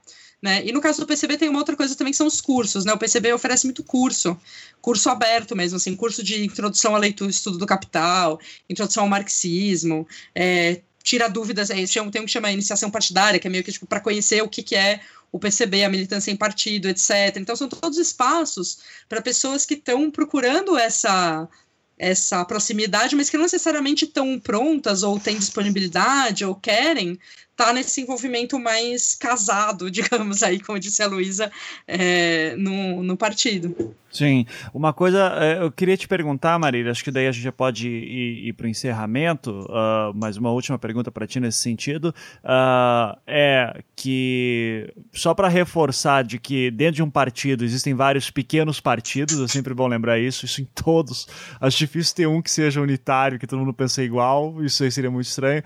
Uh, é bom lembrar, acho que é das coisas mais bizarras, o PSDB tem uma ala de esquerda, dita de esquerda, uh, mas enfim. É, mas você sabe me dizer, e assim, tentar deixar de lado um pouquinho a militância do PCB agora, uh, mas essas. Uh, eu encontro também, por exemplo, no PT, no PSDB e com outros partidos também ações como essa de cursos coletivos lá dentro, ou isso é uma coisa Tem. mais ligada? Isso é isso então, é assim, normal. essa essa estrutura específica do coletivo partidário, dessa maneira como é organizado no PCB, eu só conheço o PCB. Tá. Mas os outros partidos, por exemplo, o PSOL, eu sei que tem o, o PT, o PT costumava, mas agora, cara, eu acho que não tá tendo muito não. Mas assim, é, o PSOL eu sei que tem, é, acho que o PSTU tem também também. É, e tem outros partidos, inclusive, não que não disputam eleições, né? Então você tem, sei lá, PCML, é, como é que é o nome daquele? Eu tô esquecendo, mas tem vários partidos que não disputam eleição também e tal. E são partidos e grupos políticos que também têm esse tipo de aproximação, assim, grupos de estudo, cursos abertos. Tem as fundações geral, também. As tem fundações, as fundações. Por exemplo, o pessoal Fundação tem a Fundação Lauro Campos. É, a Laura Campos tem, tem, tem cartilhas, tem eventos, tem debates, ah, e Exato. promove outras coisas. Então, por exemplo, aí a fundação ajuda também com setoriais do partido. Então, teve, por exemplo, uns dois anos atrás, a gente fez um seminário internacional sobre ecossocialismo pelo uhum. setorial socialista do PSOL, mas era totalmente aberto e lotou de gente. Exatamente. Então, Exatamente. tem outras formas de você estar tá colando junto ali, ou, por exemplo, o nosso setorial é, fez, fundou uma comunidade que sustenta a agricultura dentro de um assentamento do MST. Tem pessoas que estão nesse CSA que não são do pessoal, nem do setor socialista, mas estão uhum, juntos uhum, construindo uhum. o CSA. Então, tem toda uma flexibilidade Exatamente. em relação a isso também. Uhum, perfeito. Exatamente. E aí eu só queria, só fazendo uma correção, aí quando você fala que assim, que todo do partido tem pequenos partidos, daí é que é a questão do, do, do, do centralismo, só uma pequena correção, porque claro. assim, quando a gente fala que todos os partidos têm pequenos partidos, a gente tem casos, é, como o PT, por exemplo, né, historicamente, em que você tem de fato pequenos partidos, assim, do tipo, realmente é, grupos que têm projetos de sociedade muito diferentes e até inconciliáveis dentro do mesmo partido. Né? No caso do PCB, você tem divergências, mas isso não significa ter, por exemplo, pequenos partidos, porque o projeto de sociedade que está se construindo é um projeto comum de fato. Uhum. Né? E aí você tem, enfim, variações de acordo com cada partido. Tá, você Mas quer me é dizer que não tem, ter... não tem ninguém no PCB que ficou incomodado de agora eles apoiarem o Boulos? Não, mas a questão, isso é uma divergência, isso não é. Ah, tá. Uma divergência não significa ser um outro partido, ser um projeto de sociedade diferente. Uhum. Entende? No PCB todo mundo é comunista, todo mundo é, é, é tá pensando não... essa linha política, o processo de construção do poder popular, dentro de uma mesma, de uma mesma chave. Uhum. Isso é diferente do que a gente ter divergências pontuais, conjunturais e táticas, né? Do tá. tipo, agora, dentro dessa conjuntura, questão do bolos, etc., você pode ter gente lá que vai discordar que vai falar, não, isso aqui não sei o que e tal. Mas assim, é, eu, o que eu vejo é que assim, existe um acordo com esses princípios da linha política, e embora tenha divergências, então assim, ter divergências é uma coisa, né? Você ter um projeto de sociedade radicalmente diferente, como por exemplo, o pessoal que dentro do PT era socialista, estava falando em revolução, e ao mesmo tempo o outro que é social-democrata estava falando que revolução não, fazer conciliação de classes, são dois projetos de sociedade diferentes no mesmo partido. Uhum. Entende? É, não é só uma divergência, não é qualquer divergência. Uhum, sim. Eu, é, eu entendo, mas eu acho que isso dá um pano pra manga fugido, assim, em alguns pontos. Mas, aí, mas assim, já tá com duas horas e meia, então eu vou terminar o programa pedindo para que cada uma, em uma frase, dê uma dica para aquela, pra aquela pessoa que tá assim super pistola, dizendo: Meu, agora é hora de agir, o que eu faço? Então, vamos lá, Luísa, sua frase de aconselhamento. Ai, meu Deus, pode ser tipo uma estrofe? pode ser um parágrafo, rapidinho. É... Não, organize-se. É... Existem várias maneiras de se organizar. A gente aqui não esgotou, inclusive, a... as maneiras de se organizar. Um salve para os amigos anarquista, inclusive, é, que, que é uma maneira de se organizar muito importante, não é bagunça, não é break broc, não é nada disso. É, e se organize-se porque se organize-se, olha que maravilha. Se organize porque se organizar é se conectar. E a, o nosso fortalecimento vai se dar a partir da capilarização das nossas pautas. Então, nós precisamos que pessoas se conectem com pessoas. Então, se organize pela internet, se organize em partidos, se organize em coletivos municipais, se organize em coletivos anarquistas, em coletivos de andar de bicicleta, fazer horta orgânica no seu bairro. Se você estiver visando um, um, um avanço na, no, na nossa sociedade, e eu espero, e aí sou eu, Luísa, pessoalmente, que esse avanço seja anticapitalista e revolucionário. Se puder ser assim, melhor ainda. Mas, né, etapas. É, então, é, se organize, se conecte com pessoas, porque é esse o fortalecimento. E, meu, se acostuma a apanhar, cara. É isso aí. Vai ser resistência. Ótimo. Se acostuma a apanhar, mas é bom porque resistir à massa te fortalece enquanto ser humano e é difícil, mas é gostoso. Maravilha. É eu vou deixar a Marília por último porque ela fala muito. Então vai lá, Sabrina. Foi mal. Tranquilo. Não, não, é um elogio. ah, Bom, eu diria no sentido de procurar uma casa, né? Porque quando tá, tá em tempestade, a gente não quer ficar pegando chuva sozinho. Então, é essa sensação que eu tive muito nessa última semana, porque eu fico pensando ali até o próprio pessoal que chega para processo assim congressual, tá todo mundo se matando, mas a gente sabe quem quem é companheiro, né? E a gente sabe identificar os nossos camaradas ali na luta. E a gente está num processo que não dá para passar pelas coisas sozinho, senão a gente vai cair num, num, processo de, de apatia ou de frustração constante e vão ficar sempre melancólicos. Então, procure pessoas é, com quem você quer estar tá perto, que você confia e aí vai construindo confiança com mais pessoas a partir disso aí. Eu acho que é a melhor coisa que você possa fazer nesse momento é não estar sozinho, porque a gente separado, a gente é um alvo muito fácil. Então não importa se é partido, se é sindicato, se é coletivo, se é conselho de direitos, não esteja sozinho nisso aí, porque é isso que eles querem da gente. Perfeito. E Marília, vai lá, para encerrar o programa, fazendo todo mundo ficar cantando internacional no final. Então, manda ver. é, já vou começar citando uma frase do Che Guevara, porque essa é a pessoa que eu sou. é, é, che Guevara dizia que todo revolucionário é movido por grandes sentimentos de amor.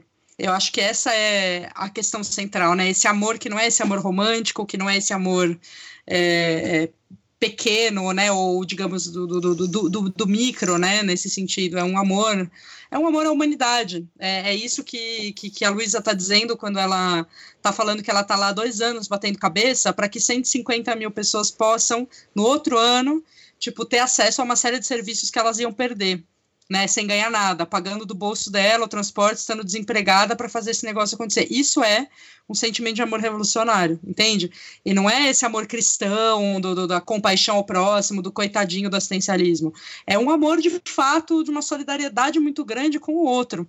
Né, de entender que a gente é junto e que é, é, a sociedade é, é, é não existe, não é uma soma de indivíduos, né, é toda uma, uma liga, é toda uma trama que está que tá junto. Então isso é uma coisa muito importante. E eu acho que já que comecei falando em amor, termino aí diante dos tempos muito obscuros que a gente está começando a viver e que vai dar uma piorada ainda, como eu, eu costumo dizer e falei lá no, no, no podcast que você me entrevistou, é necessário uma outra coisa que vem do coração, que não é amor, que é coragem.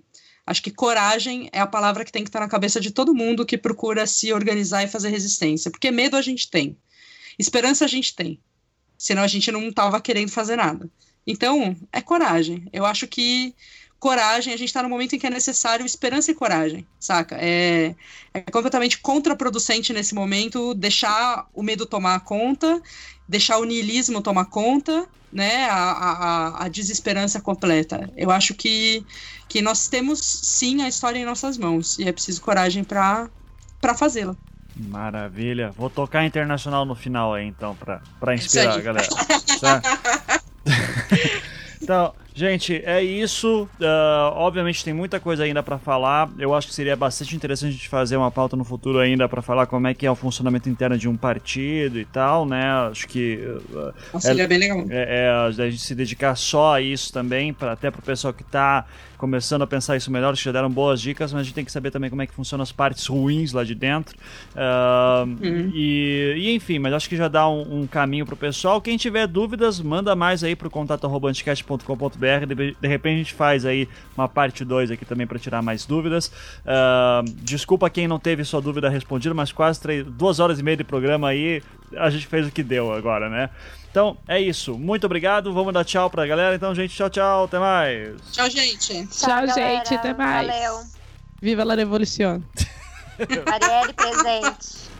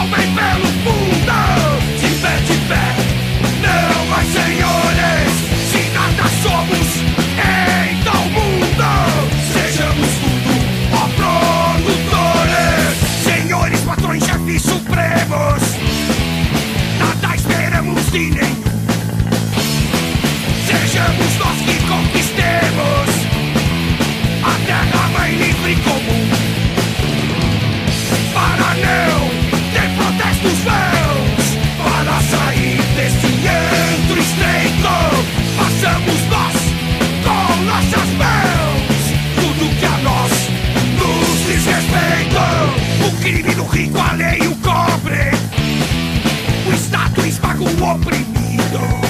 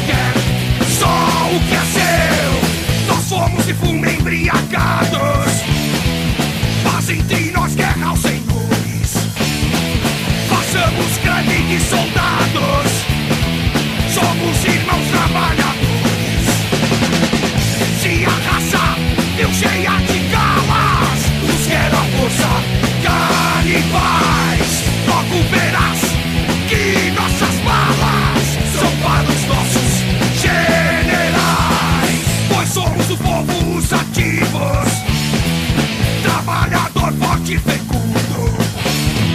Pertence a terra aos produtivos. A parasita deixa o mundo. A parasita que te nutres do nosso sangue a cortejar